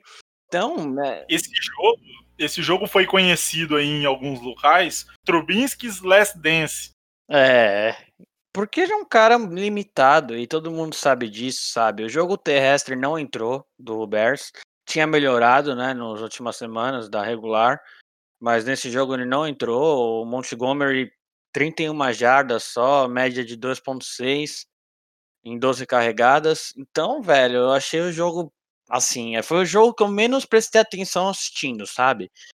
Foi aquele jogo que você faz alguma coisa junto, fica no ar falando mal de alguém, tipo do desse drop miserável, por exemplo, que a gente vai comentar. Mas é, o que eu achei muito bacana, assim, que aconteceu, que foi o primeiro touchdown do jogo, assim como o do Brown foi simbólico, esse também foi, porque foi o, a última temporada do Breeze e ele passou para o Michael Thomas, né? Que tava, tava machucado e voltou agora. E ele anotou esse primeiro touchdown, então foi bem simbólico. E outra coisa, só para destacar antes de falar desse drop ridículo, o o kicker do, do Saints, né, o Lutz, ele errou um field goal, velho, horroroso também, assim, e estão falando que vão chamar até outro kicker aí que eu vou deixar para você falar sobre ele, sabe? Tipo, para você ver o nível que foi esse jogo, até por parte do Saints. É, o Lutz, ele errou quatro dos últimos sete field goal dele. Ridículo. Um cara que é até então era considerado elite, né, ele é velho? É bom. Do, do... Ele é bom. Eu vou falar um negócio aqui antes de falar mais do jogo, que eu acho que tem que ser falado aqui, que a melhor coisa desse jogo foi a transmissão pela Nickelodeon, cara. Opa, é verdade, boa lembrança. Muito bom, velho. A gosminha velha rolando no campo, os caras metendo TD e blá, a golesma voando em cima da galera, assim. O Bob Esponja, o Bob Esponja estava no field goal. Bob Esponja no field goal, cara. Aquilo foi bom demais. Mas, ó, é, só só falando aqui, vamos falar desse lance aqui, senão a gente não consegue avançar no jogo, porque ele foi, foi muito crucial, velho. Teve uma jogada que o Metneg chamou, que a execução da jogada foi perfeita. Foi um reverse, né? E aí, aquele mesmo lance, chega o reverse, na hora que o cara chega perto da sideline, ele faz um passe para trás pro quarterback e o quarterback lança no fundo. Trubinski deu o melhor passe da carreira dele. Foi o quê? Foi uma 40 jarda? Mas Por aí. Foi o, o dime, assim, foi. O pão chegou tudinho. Foi aquele passe que você fala, não tinha como não ser recepção, porque foi na mão do cara, na mão, no peito. Foi, foi. Nem parecia o Trubisky lançando. É. e aí o Imski, para quem não sabe, é aquele cara que estava suspenso porque no, no, jogo anterior contra o Saints durante a temporada regular, ele do nada meteu um socão no cara no meio do jogo, velho. É esse naipe de atleta que o cara é. E aí, mano, mas foi não tem como explicar, assim. Se você não viu esse jogo, vai ver os melhores momentos, porque vale a pena só por causa desse drop. Foi perfeito o passe, o cara tava sozinho, a bola passou entre as duas mãos dele e caiu dentro da endzone, velho. É, é, é um, é um touchdown que poderia ter feito o jogo ser menos feio. Não, e era um momento do jogo que se faz esse touchdown, o jogo ia ficar pegadíssimo. Sim. Ia melhorar, ia melhorar. A defesa do Bears estava jogando muito bem. Como sempre, né? Como sempre. É, no primeiro tempo estava muito bem. Só que assim, o que, que foi o problema? O Bears, a proposta de jogo do Bears é corrida, né? Só que eles não têm um QB que nem o Lamar para ser uma corrida loucura, né? Só te corrigindo, eles tempo... não têm um QB, né? Mas vamos lá. É. vamos chamar de QB porque é o cara que é a linha atrás do centro ali. É, eles não, não tem o Lamar, que faz a corrida ser loucura, que é 11 contra 11, e nem tem um sistema ofensivo igual ao do Rams, que você tem o Goff que não corre, né? O cara é um poste, só que o sistema de corrida dos caras é tão bem construído que é um time que corre muito bem. Porém, durante a temporada regular foi o que carregou o time. Só que eles pegaram o Justo Saints, cara, que é um dos melhores. Eu não tenho essa estatística, mas eu tenho certeza que os caras é pelo menos top 5 em defesa contra a corrida. Né? Então, não existiu corrida pro Bears nesse jogo, velho. Não existiu corrida, teve que depender do passe. E a secundária do Saints, acho que o Saints, se você for ver, provavelmente, se não é a melhor, é pelo menos top 3 defesa da liga, né, cara? Secundária dos caras é monstruosa também. Anulou o Bears, velho. Foi um jogo que morreu cedo. Não tem nem muito mais o que falar desse jogo aqui. Acho que a única coisa que a gente tem que falar aqui para finalizar. Peraí, mais alguém tem alguma coisa para falar desse jogo? Eu vou fechar do jeito que o jogo foi fechado. Hum, eu vou falar, eu ia falar o que você vai falar, eu tenho certeza, então vou deixar para você. Final do jogo aqui, o que resume esse jogo e o que resume a temporada do Bears. É, Jimmy Graham, né, provavelmente fazendo o último jogo da carreira dele aí. Aqui não tenho muita certeza se ele já anunciou que vai aposentar ou se é o que espera dele.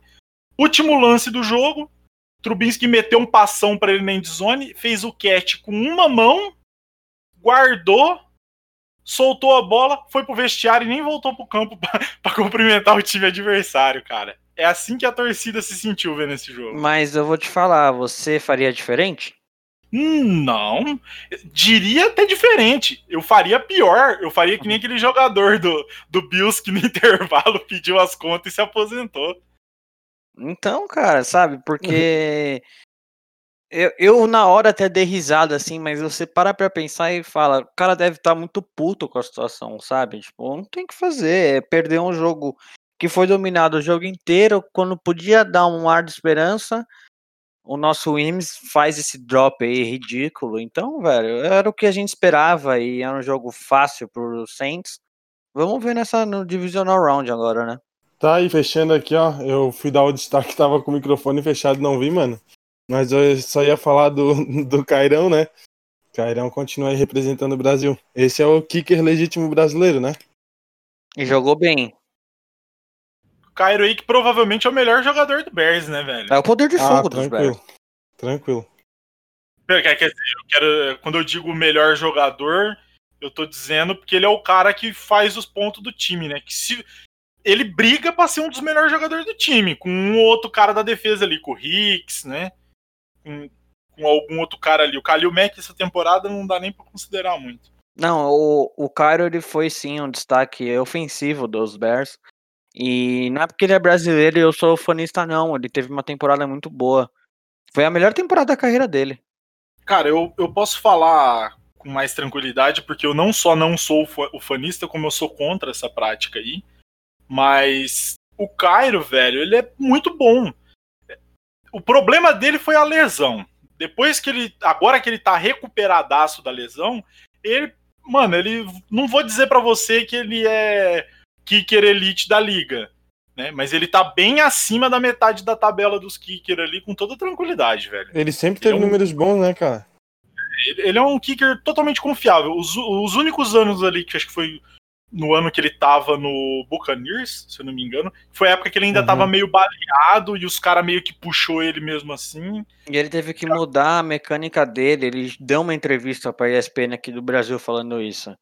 E quem já jogou bola ou jogou qualquer esporte sabe como é difícil você mudar um jeito de jogar que você tem desde o começo da sua carreira, né? Eu acho Então, que pra kicker é até mais, né, cara? Porque o chute, o field goal é um bagulho muito mecânico, né, velho? Então quando você muda um, qualquer coisa ali no meio faz muita diferença. Até porque é um Sim. negócio de muita precisão, né? Mas é isso aí. Vamos, vamos pular pro que interessa aqui, que é a hora é a hora do, do, do pá. Que foi o último jogo do Wild Card à noite, né? Que foi o Steelers contra o Browns, né? Browns aí na sua primeira no teu primeiro playoff desde 2002, né? 18 anos aí amargando temporada 016 e os cacete. Veio de um ano aí muito muito ruim, porque não gosto de usar essa palavra, mas foi muito hypado, né? Os caras botou os caras numa posição que não era deles. Isso pesou muito na temporada do time, decepcionou geral. Esse ano veio quietinho, veio pra cima, né? Ficou ali em segundo lugar na divisão ainda, ficou na frente dos Ravens. Né? Se, se não tivesse a farsa Steelers no começo da temporada, dava pra dizer até que ganharia a divisão, né, velho? Porque olhando com tranquilidade, provavelmente é o melhor time da divisão em, em questão é, time completo ali, né? Briga muito bem com o Ravens ali, mas não vamos nem entrar nesse mérito. E aí rolou o jogo e foi loucura esse jogo. Antes de eu falar dos pormenores do jogo aqui, eu vou fazer igual a gente fez com o Léo mais com o Paulinho mais cedo. E vai lá, Zadroski, abre teu coração aí. Como é que foi o jogo pra você? Eu tava no. Tava ali na sala terminando de ver um filme com a coroa, atrasei 10 minutos pra ver o jogo, cara. Já tava 7 a 0 Já não entendi mais nada aí, cara. Aí já começou a loucura. Aham. Perdeu o primeiro drive, perdeu a primeira pontuação. Aí já. Já fiquei com aquilo, né, cara? E agora? É, o Tomlin vai. Eu já sabia que o Tomlin ia assistir no, no, no Big Ben, por mais que continuasse dando errado, né? Porque o Tomlin, pra mim, cara, ele é um dos melhores técnicos da liga. Porque, pô, ele é muito foda, cara. Assim, eu acho que ele, que ele é até um pouco menos comentado, assim, de, de alguns números dele. Mas ele é muito foda, cara. Porque, pô, tu viu a temporada passada, a gente, a gente sem Big Ben, ninguém era Rudolph e o Devlin Hodges. E o cara fez a gente, sei lá, ter uma chance de brigar por playoff ainda até ali na. É, em rodada positiva, tentando brigar. Só não brigamos mais por, por playoff porque o Ravens copou a divisão tranquila e ainda tava um pouco mais pegado, mas. Ele, pô, com aquele time todo estraçalhado, Uhum. depois daquela bomba do Brown, do Bell, e o cara.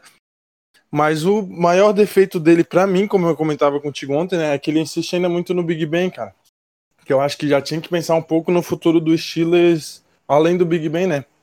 Pegar um, um QB ali no, no draft, botar o. Como eu te falei ali, botar ele como mentor. Você diz que deveria ter começado a temporada já com um plano B é, suficiente, né? Não o Rudolph. Isso, isso, aham.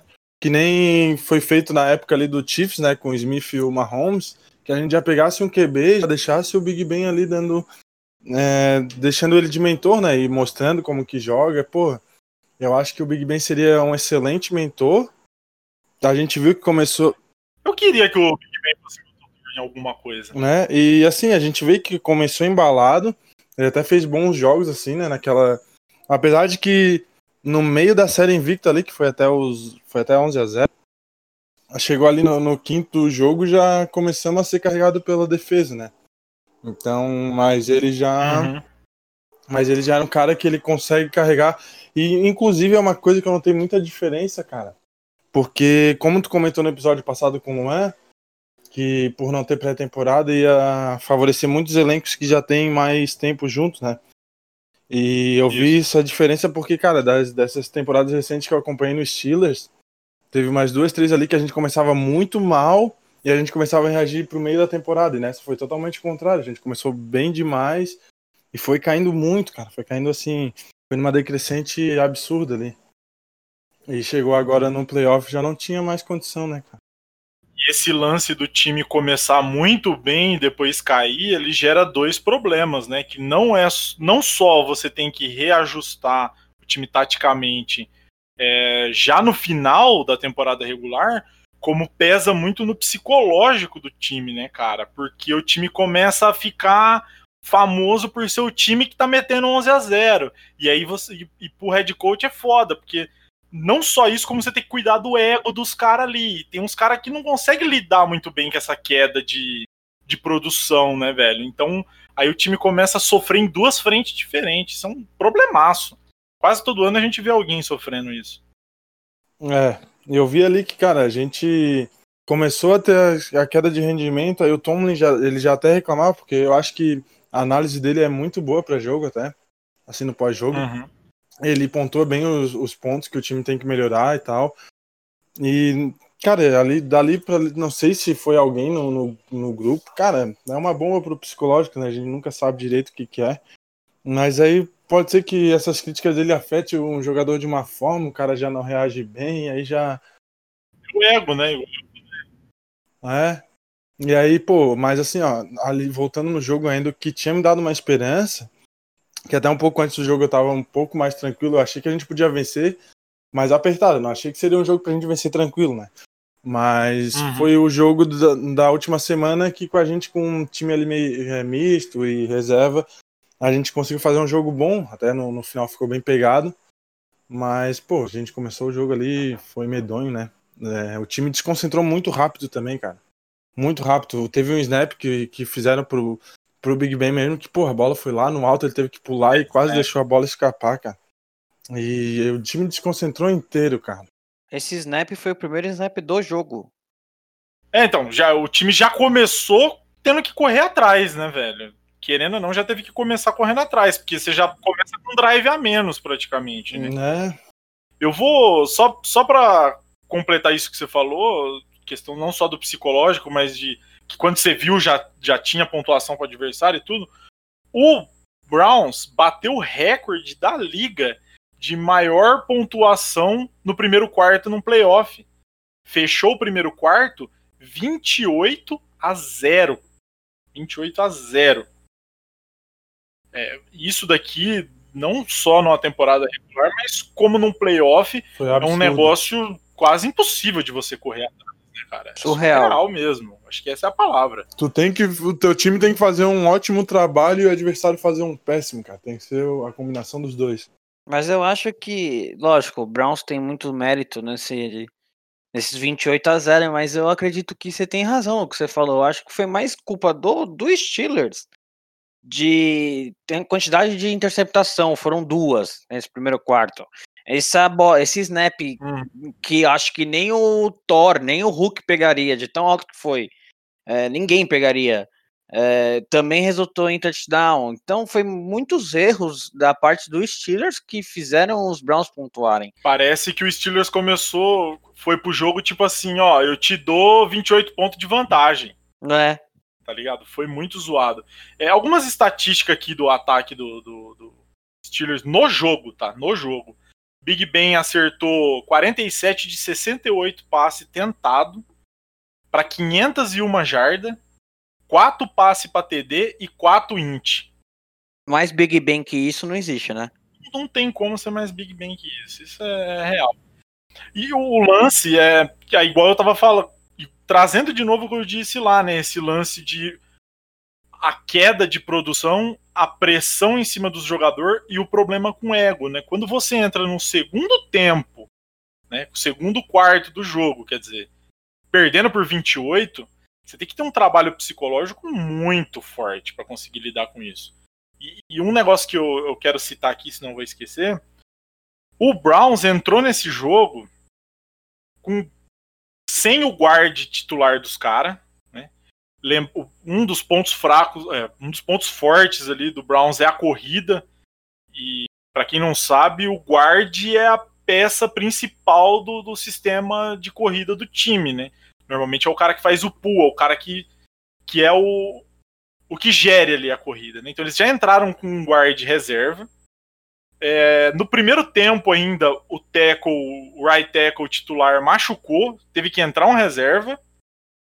E teve mais pro final do jogo, acho que foi já no quarto quarto, no finalzinho do terceiro, o guard reserva que estava jogando machucou e saiu também, né?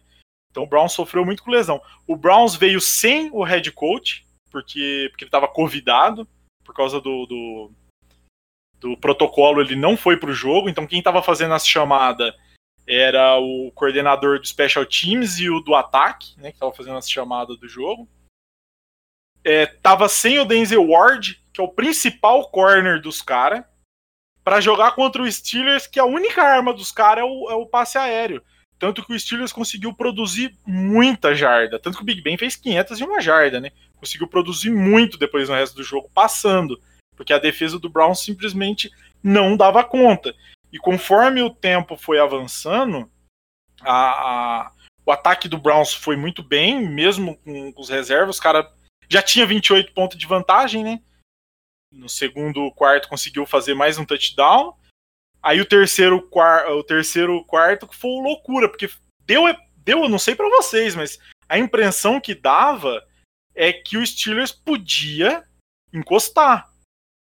Porque o Steelers conseguiu fazer 10 pontos no segundo quarto e no terceiro fez mais 13.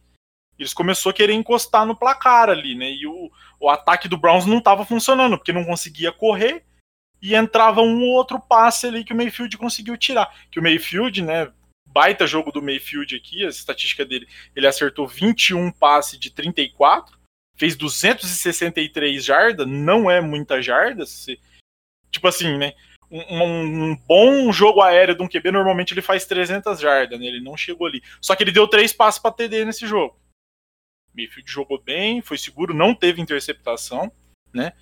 E o Nick Chubb, que foi o Nick Chubb e o Karen Hunt aí, os dois que foram os caras que carregou ali, que garantiu essa permanência do ataque ali em campo. Só que chegou no terceiro quarto o negócio começou a parecer que ia desandar. Como é que foi para você, Elis Adroski, nessa hora? Deu esperança? Deu, deu, mano. Mas, ainda voltando ali na questão, cara, é, tu falou que a gente depende muito de jogo aéreo e até lembrei da, de que a gente comentou muito. O nosso jogo terrestre também é péssimo, né, cara? Isso, eu sabia que uma hora ia pesar muito. Eu sabia que qualquer. Por isso que eu já, já não, não imaginava tanto assim, nem que a gente chegasse ao Super Bowl. E uhum. eu acho que se a gente. Claro que no primeiro quarto, tu toma aquele aqueles 28 pontos já é uma ducha de água fria, já tem que mudar todo o, o jogo, né? Mas se a gente tivesse, eu acho que um, um jogo terrestre melhor, cara, a gente não teria tomado, pelo não sei, os 28, né? Ou pelo menos a gente poderia ter, ter buscado alguma pontuação ainda no primeiro quarto para diminuir a diferença. Mas ali uhum. nessa questão do, do, que tu falou ali de a gente estava se aproximando, foi aí que eu comecei a me ajeitar para capotar quando a gente se aproximou, eu, opa, vamos ficar aqui porque hoje vai render o, a noite ficar acordado. Quando eu vi ali o, o, o Browns voltando a pontuar e se distanciar, daí eu já nem terminei o jogo, né? Porque o cara levantava muito cedo, mas eu tive sim uma esperançazinha ali na, naquela parte final ali do jogo, no segundo tempo. esse lance que a gente estava falando da corrida que não funcionou, é, quando chegou, eu até comentei com o Luan no grupo na hora, é, não sei se ele lembra, que o pass rush do Browns acabou, porque chegou no final do terceiro quarto, os caras não conseguia. É, é, tava 4 contra 4, dificilmente os caras conseguiam meter blitz, porque os linebackers tinham que ficar marcando marcando o recebedor, e os caras tava só se abraçando na linha, então o Big Ben tava tendo tempo para passar ali. Foi por isso isso foi um dos negócios até que ajudou o ataque do, do Steelers voltar pro jogo ali, né? Era óbvio. O, o Browns tinha a bola e como a, a, gente até comentou no grupo no dia, ontem no caso, eles, eles têm o melhor jogo terrestre da liga e eles não correm, não corriam. Com na frente do placar, podendo gastar o tempo, ficar tentando passo, alguns entravam, né? Porque o Mayfield jogou muito e também tem ótimos recebedores, mas usa mais seu jogo terrestre para queimar o relógio. Isso, isso é, uma, é uma crítica que eu vi de torcedores do Browns, que eles existem. Né? Quem não sabe, existe torcedor do Browns, falando que é um problema que eu nunca tinha reparado. Então eu tô falando isso porque torcedores do Browns falou isso. Até vou mandar um salve pro cara do Dog Pound BR aí, que ele foi um dos caras que comentou isso. É, que durante a temporada regular aconteceu muito isso em jogo do Browns estar tá ou na frente ou querendo correr atrás do placar e os caras esquecer que tem corrida e começar a forçar muito passe, forçar muito passe e aí vai dando problema. Imagina agora sem o head coach no banco, né, cara? O que, que, não, o que, que não acontece, né? E aí, como é que foi o final do jogo aí, Luan, pra você? Você perguntou pro Zadro se teve esperança de que o, o Steelers fosse, né, reagir. Eu vou ser uhum. sincero, cara. Eu, em nenhum momento, assim, eu achei que o estilo que o Browns ia perder esse jogo. Teve aquele, aquele momento. Mas envolve o lado do torcedor, né, cara? Se fosse teu Giants, teria acreditar também. Ah, sim, tem o clubismo, mas assim, eu tô falando de fora, né? Se fosse os Giants essa situação, não sei nem se eu teria dado as caras aqui. Teria, mas teria que ter um podcast só para falar sobre isso, né? Um episódio inteiro que ia estar tá muito puto. Mas para algumas coisas que eu anotei assim no jogo, é, sobre o jogo, teve um drop, né, do Hooper dos, dos Browns. Ele teve um drop miserável também na end zone e os Browns teve que chutar. O field goal ficou 45 a 29. Aí nesse momento eu falei, opa, pode ser que né tenha alguma é, reação. Daí o Big Ben foi interceptado pela quarta vez, uhum. dando mais um field goal pro, pros Browns ficando 48. Eu falei, cara, não é hoje, sabe? Não é dia dos caras. É complicado porque eu vejo como é, o, é em Cleveland, né? O time é uma cidade que não tem nenhum hype. Você não gosta, mas eu adoro essa palavra. O único hype de Cleveland é o LeBron, né? Era no caso.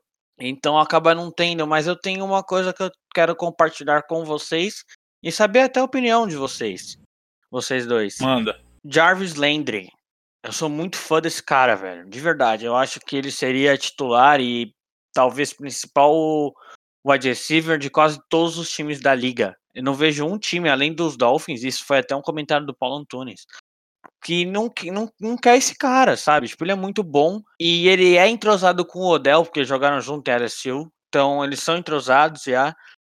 É, eu acho que com a volta do Odell, o Manfield vai ter é, mais uma arma muito importante de ataque além da corrida. E eu quero saber a opinião de vocês sobre o Landry, o que vocês acham dele? Eu, eu acho que talvez você não lembra, mas eu e você já brigou muito no grupo porque eu falava que o Landry, para mim, ele é mais recebedor que o Odell, cara. Ah, mas daí tinha o meu clubismo, né? É. Ah, talvez agora ele não estando mais no Giants, você consegue ver isso, mas ele, para mim, ele consegue ser melhor que o, que o Odell, cara. O que, que você acha, Zada? O Landry é muito pica, mano. Eu acho os dois bem parecidos na questão de. Até de estilo de jogo. Se você for parar pra pensar, né, cara, meio que fugindo do assunto, mas bem rapidinho, os dois caras que o Gaze mandou embora do, do Dolphins naquela época, os caras virou praticamente elite fora da. longe da mão do Gaze, né, cara? Que é o Landry e o Kenyan Drake, né, velho? Sim. Kenyan Drake, boa temporada também na primeira temporada dele do ano passado, ele já. Primeira que eu digo, né, no, no Cardinals, ele já foi muito bem e essa temporada ele manteve.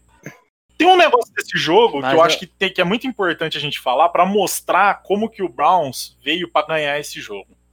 Que é um negócio que talvez vocês não repararam, mas eu acho que vale a pena trazer aqui. O elitaço kicker Cody Park ele acertou dois field goals de duas tentativas, sendo mais bom para 37. Ah, Mark, pelo amor de Deus, né?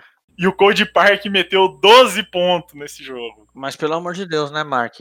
Acho que até você acertaria de onde ele chutou, pô. Pô, 37 jardas, cara, o mais longe aí. É mais longe que o ponto. Não, esse beleza. Né, esse é ok. Esse é ok. E o outro? Ah, não. O outro foi debaixo do gol. Que lá eu até comentei no grupo que a gente brincando no campo, eu com chuteira de lineman, no, que nem nos anos 70, só batendo de bica, eu guardava todas, pô. Então, é foda, né? A Gold Park não errou nesse jogo, cara. Esse foi o, o nível da coisa aí. Mas o Parker também não teve a pressão de decidir um jogo, ou então de, olha, se ele errar nesse momento, o jogo vai ficar apertado. Eu quero, o, o quero ver ele num jogo mais pegado, assim. Field, é, field goal winning, né? É, game winner. Aí eu quero ver, nosso querido. Mas assim, mas foi, foi uma boa, foi uma boa lembrança, assim. Eu até eu não quis comentar porque eu achei tão relevante a partida dele, mas Assim, é, foi uma boa lembrança, assim. É só para ninguém falar que a gente só abre a boca para falar dele quando for para falar mal, né? Quando tem que elogiar, tem que elogiar. Inclusive, eu vou puxar um negócio do quadro anterior, do jogo do, do Saints, porque você até falou para eu comentar e eu acabei esquecendo. Will Lutz agora tem uma sombra. Isso tem que ser falado aqui. Que o Saints hoje, segunda-feira, contratou o Blair Walsh pro Special Teams para ficar ali fazendo sombra pro cara. Diz eles que é para garantir em caso de do cara ficar convidado, né? Mas tá rolando essa pressão. Pensou, mano, você perder tua vaga pro Blair Walsh? Você aposenta, né? Já pensou, Zado? Você, você tá ali no teu trampo ali, aí os caras falam, ó, perdeu tua vaga, aí você olha pro lado, é o Blair Walsh. Aí o Dom falou, tô indo pra BFA. Vou jogar lá porque é mais negócio. Aí fechando o jogo no último quarto, né, o, o Steelers conseguiu pontuar de novo, mas aí o Browns foi lá e cons conseguiu meter aí mais 13 pontos James e Conner. selou essa vitória aí. É, a última vitória do Browns, alguém lembra aí quando que foi? Foi com 1969.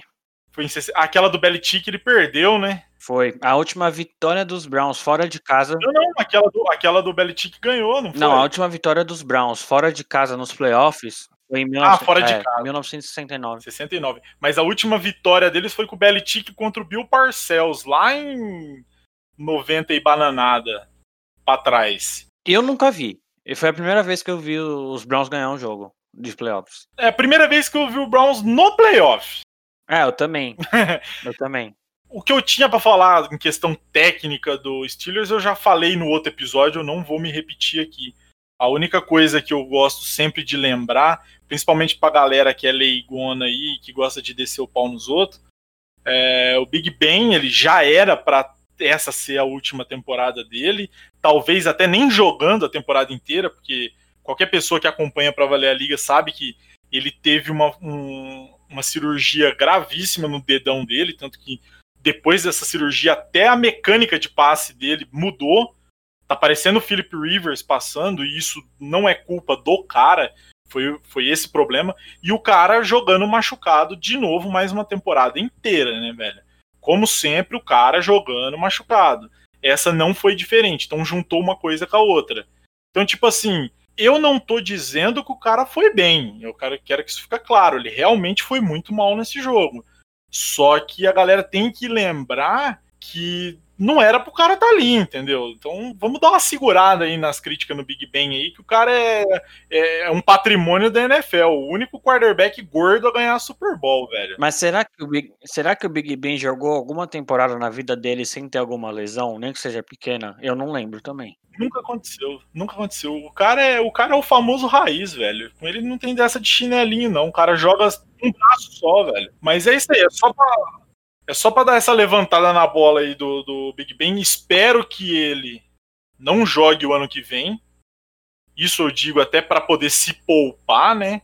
Ou que ele fique, mas tipo assim, para ser o QB reserva pro novo prospecto. Mas aí, só para fechar aqui, não só o episódio como como você e torcedor do Steelers, fala aí, o que, que, que, você tá prevendo pro ano que vem aí, Zadro? Mas pela foto ontem, não sei se tu viu, a foto dele do, do Juju. Sim, aquilo lá, eu fiquei boladão com aquilo lá, mano.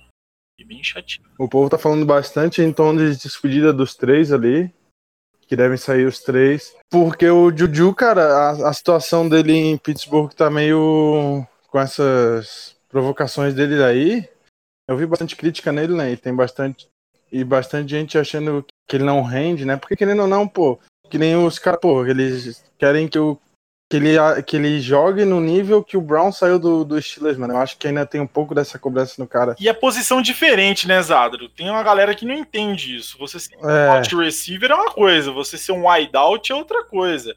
É, para quem não sabe, né, para não ficar só babaquinha falando que é diferente, o wideout é o wide receiver que joga para fora e o slot é o que joga mais próximo. É, é querer do mesmo jeito, assim, os dois são wide receiver, mas peso dos caras no sistema é diferente, né? Se você não tem um wideout bom no time para carregar, é, prejudica um pouco o, o lance do slot ali, né, velho? É, e- exatamente. E ali no, no, no jogo terrestre ali a gente ainda tem o Conner, como o Luan tava comentando, né?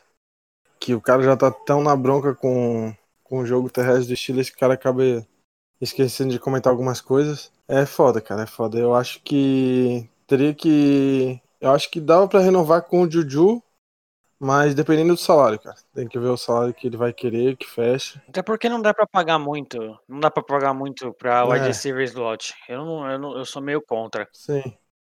Eu, eu acho que dependendo do salário, deve renovar com, com o Juju sim. Aí eu acho que ele vai dar uma, uma melhorada nessa questão aí de ser um pouquinho mais contido em nas provocações, né? De provocar na hora certa, na real. Não é que tem que deixar de provocar, mas é saber a hora de provocar, né, cara?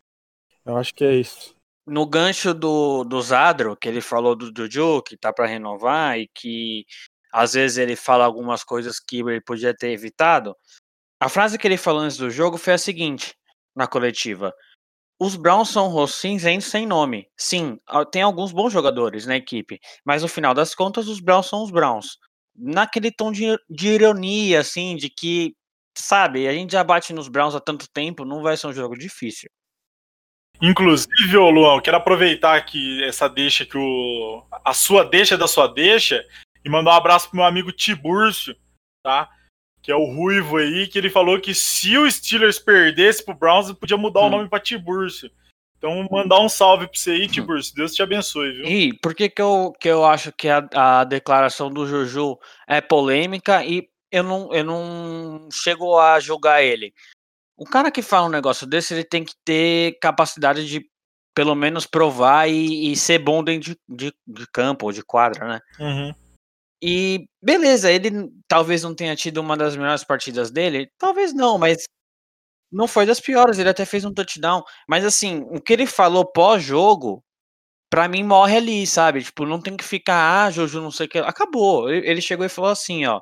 Eu não me arrependo de ter dito o que eu disse. Hoje não foi nossa noite. Espero que os mesmos Browns façam o que fizeram hoje à noite. Hoje à noite, contra o próximo adversário, e que tem um grande jogo. Então, ele meio que levantou a bola dos Browns, sabe? Do, é, depois do jogo tal. Então, não, não tem por que ficar pesando tanto, sabe, na dele. Tem a hora certa de falar? Tem a hora certa. Mas é normal na liga. Eu tive o, o Odell no meu time, sabe? Eu sei do que, do que eu tô do que eu passei do que eu tô falando. Eu acho que o erro dele foi ter dado a palestra pro Browns vir pro jogo. Ah, então, é- tem isso. É por isso que eu falei. Se ele tivesse é, correspondido dentro do jogo e ganhado o jogo com os Steelers, ninguém ia reclamar dessa, dessa fala dele, entendeu? Exatamente. Exatamente. E só pra finalizar nessa, nesse extra campo, que é uma parte que eu gosto bastante até. E depois a gente deixa o Zadro comentar sobre os dois. O Chase Claypool, ele falou assim, no, na live que ele fez hoje. Derrota dura, mas os Browns vão ser humilhados semana que vem, então tá de boa. Aí eu já não concordo, entendeu? É da hora ele ter falado isso por um torcedor e por, por ser um rival? Sim, mas cara, sei lá, eu já acho mais necessário e sei que o Mark não concorda comigo, então Mark, Eu sou a favor. Eu sou a favor porque rival de divisão você tem que querer a morte do adversário mesmo. Pelo menos no extra-campo. Não tô falando que você tem que dar sair dando capacetada no cara dentro de campo. que há jogadores que fazem isso, né? É, que tem jogadores que fazem. Mas, assim, o problema do cara ter falado isso. Eu, eu não sou contra o cara provocar o adversário. Pra mim, o problema é o cara ter a chance de seguir o que o amigo tava fazendo e dando palestra pro, pro adversário, né, velho? Porque os caras os cara estão passando isso no vestiário um pro outro, velho. Ó, os caras continuam duvidando da gente, os caras continuam duvidando da gente. Aí o Browns vai pegar quem na próxima rodada? Vai pegar os caras e vai vir com fogo do inferno pra cima dos caras, velho. Se Deus quiser. O Browns pega os Chiefs. Se Deus quiser, entendeu? Então, tipo assim, eu acho que tem que provocar mesmo, tá ligado? Eu acho que tem que provocar mesmo. É bom isso aí, tem que arrumar mais tretinha. Um, um dos problemas aí é que meu time não dá muito para brigar com os adversários por vários motivos, então eu sofro muito com isso, então eu tenho um pouco de inveja dos outros. Mas diz aí o que, que você acha dessa, dessas provocações aí, Zada. Cara, é, a provocação é massa, pô. Eu acho da hora. A questão que essas do Juju, cara, a gente já tava num momento que não tava jogando muito bem, o Browns melhorando, eu acho que não era o momento de provocar dar esse gás neles, cara. Eu falo mais pelo, pelo uhum. jogo mesmo, nem pelo, ah, pelo vestiário, mas pelo jogo mesmo. Acho que fez os caras virem com mais vontade ainda do que eles já tinham de ganhar dos Steelers pela rivalidade natural. Mas, pô, aquilo ali dá muito gás pros caras e. Na minha opinião, se o cara fala aquilo ali na, numa véspera de jogo, ele tem que chamar a responsa, né, cara? Exatamente, eu, eu sou dessa linha também de pensamento. É, eu já eu imaginava que assim, para carregar, carregar, a gente vencer o jogo. Eu, ach, eu acharia muito difícil que isso aconteceria, vindo do Juju e tal. Mas mais pela questão de dar o gás nos caras mesmo. E a gente viu isso no, no jogo. Eu vi que refletiu muito isso. E sabe o que pega para mim? O que pega mais assim? O momento dos Steelers não era bom na, na temporada, sabe? Era um momento ruim. Exatamente. A gente vinha numa, numa caída, cara, a gente tava numa decrescente abismal, assim, ó, tava ridículo. Era um momento ruim que eu não sei vocês, mas eu dava o Browns como favorito no jogo. Ô, ô Luan, eu não digo que o momento era ruim, eu digo que o momento era o pior possível. Então, cara, então é uma declaração meio desnecessária, sabe? Tipo, Sim. Se o time tivesse voando, assim, se o Mahomes falando isso agora, ou então, sei lá, o, o Aaron Rodgers, que já é mau caráter também, né? Uhum. Você sabe que o cara pode perder? Claro, é esporte, mas assim, ele tá num momento ótimo e é favorito, sabe? Os Steelers não estavam nessa situação. Por isso que eu não gostei da declaração do Juju. Acho que não me importa se, tipo, se é do meu time, o Odell fez isso diversas vezes. E é, não é que eu não gostei, mas eu acho que poderia ser evitado, foi desnecessário, entendeu? Eu acho que você tem que provocar mesmo, você só não pode ser burro enquanto você tá provocando o adversário. É assim que eu fecho minha opinião da coisa. Exatamente. É, esse é o ponto. Então é isso aí, rapaziada. Vamos encerrando aí o recap do, dos jogos aí do, do Wild Card. É, se tudo der certo aí, essa semana a gente volta para falar do preview da semana que vem, né? O que a gente espera dos próximos jogos. E fazer um recap aí da final do college. Você vai assistir, Zada? Hoje eu, hoje eu vou ficar de olho sim, mano. Terminar de gravar aqui, já vou preparar o, o esquenta. Deus quiser, esse jogo vai ser o mais pica de todos, cara. Então, vamos encerrar aqui. Dá suas considerações finais aí, Luan. Dá um tchau pra galera aí. Manda tua arroba do, do Instagram, essas coisas de viado tu aí. Vai lá. é, para finalizar, eu acho que os dois times que a gente estava ansioso para assistir, que era o Browns e o Bills, eles corresponderam. Os dois passaram, é, o que a gente esperava. Cumpriu o papel. Os dois passaram de fase, né? Estão no divisional agora. Terão jogos difíceis, né? O Ravens pega os Bills e os Browns principalmente vai pegar os Chiefs do nosso querido Mahomes. Porém, é, foi uma semana, um fim de semana muito bacana. Eu assisti todos os jogos. Teve um jogo ou outro mais chatinho, mas quem gosta de NFL sabe como é importante assistir, porque o tempo de ato faz você sentir muitas saudades. Então aproveitem, rapaziada. Aproveitem a melhor parte da NFL. E já já é a parte que me toca, que é o, draft, né? Sempre importante para os Giants aí. Mas é, eu nem. Mas é isso aí. O Mark tá comigo nessa também, porque o Patriots tem uma escolha mais alta, acho que dos últimos tempos, né? Grande bosta. E é isso. A gente volta essa semana ainda para comentar do nosso querido Fields. Vamos ver como ele vai se portar contra o melhor time do college, que é o Alabama. E a gente volta também falando dos jogos, né? Do, do divisional. O que, que a gente acha, nossa opinião leiga. Só pra, só pra você encerrar aí, fala pra mim aí, o que, que você espera? Alabama e Ohio, quem ganha? Só quero saber quem ganha. Eu espero que o Alabama. Você espera que o Alabama ganhe. Vai Mas lá, a, minha torcida, mas a minha torcida é Ohio. Não, eu quero saber quem que você acha que vai ganhar. Ah, Não, quem vai ganhar é o Al- Alabama? É muito difícil quebrar o sistema deles. Ô, fala isso pro menino Lawrence. É, ousado, dá suas considerações finais aí e termina falando pra mim quem que você acha que ganha de Ohio e Alabama. Opa, valeu, valeu o convite aí. Tá sempre falando aí. Um final de semana triste, né, cara, mas.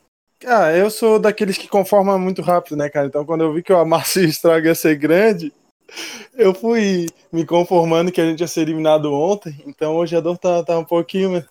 Vamos ver por quê agora, né, cara? Depender de draft. A gente vai ter que buscar um. dar uma reforçada ali na OL, no jogo terrestre, um running back. Vai ser um ano de grandes emoções aí, cara. É, no, no college, eu acho que vai dar Ohio, mano. Só pra ser contra o Luan mesmo. vai Ohio. E é isso aí, mano. Deus abençoa. Deu tudo errado nesse fim de semana pra uns, deu tudo certo pra outros, mas pra quem perdeu não esquenta não, que tem outros troféus. Ano que vem já já tá aí. E nesse jogo de hoje, cara, olha, vai ser tranquilidade pro Alabama. Vai ser só aquele Alabama Ball, corridinha aí, é, screenzinho aí, e os caras vão meter 20 pontos de vantagem. Pode cobrar de mim amanhã isso aí. Demorou, galera? Vamos embora aí? Falou? Ô, Marco, é aquele famoso, né? Jogo difícil, 2x0 pra nós. É, é esse que vai ser esse jogo. Falou, galera, é nóis. Falou! Fechou, valeu.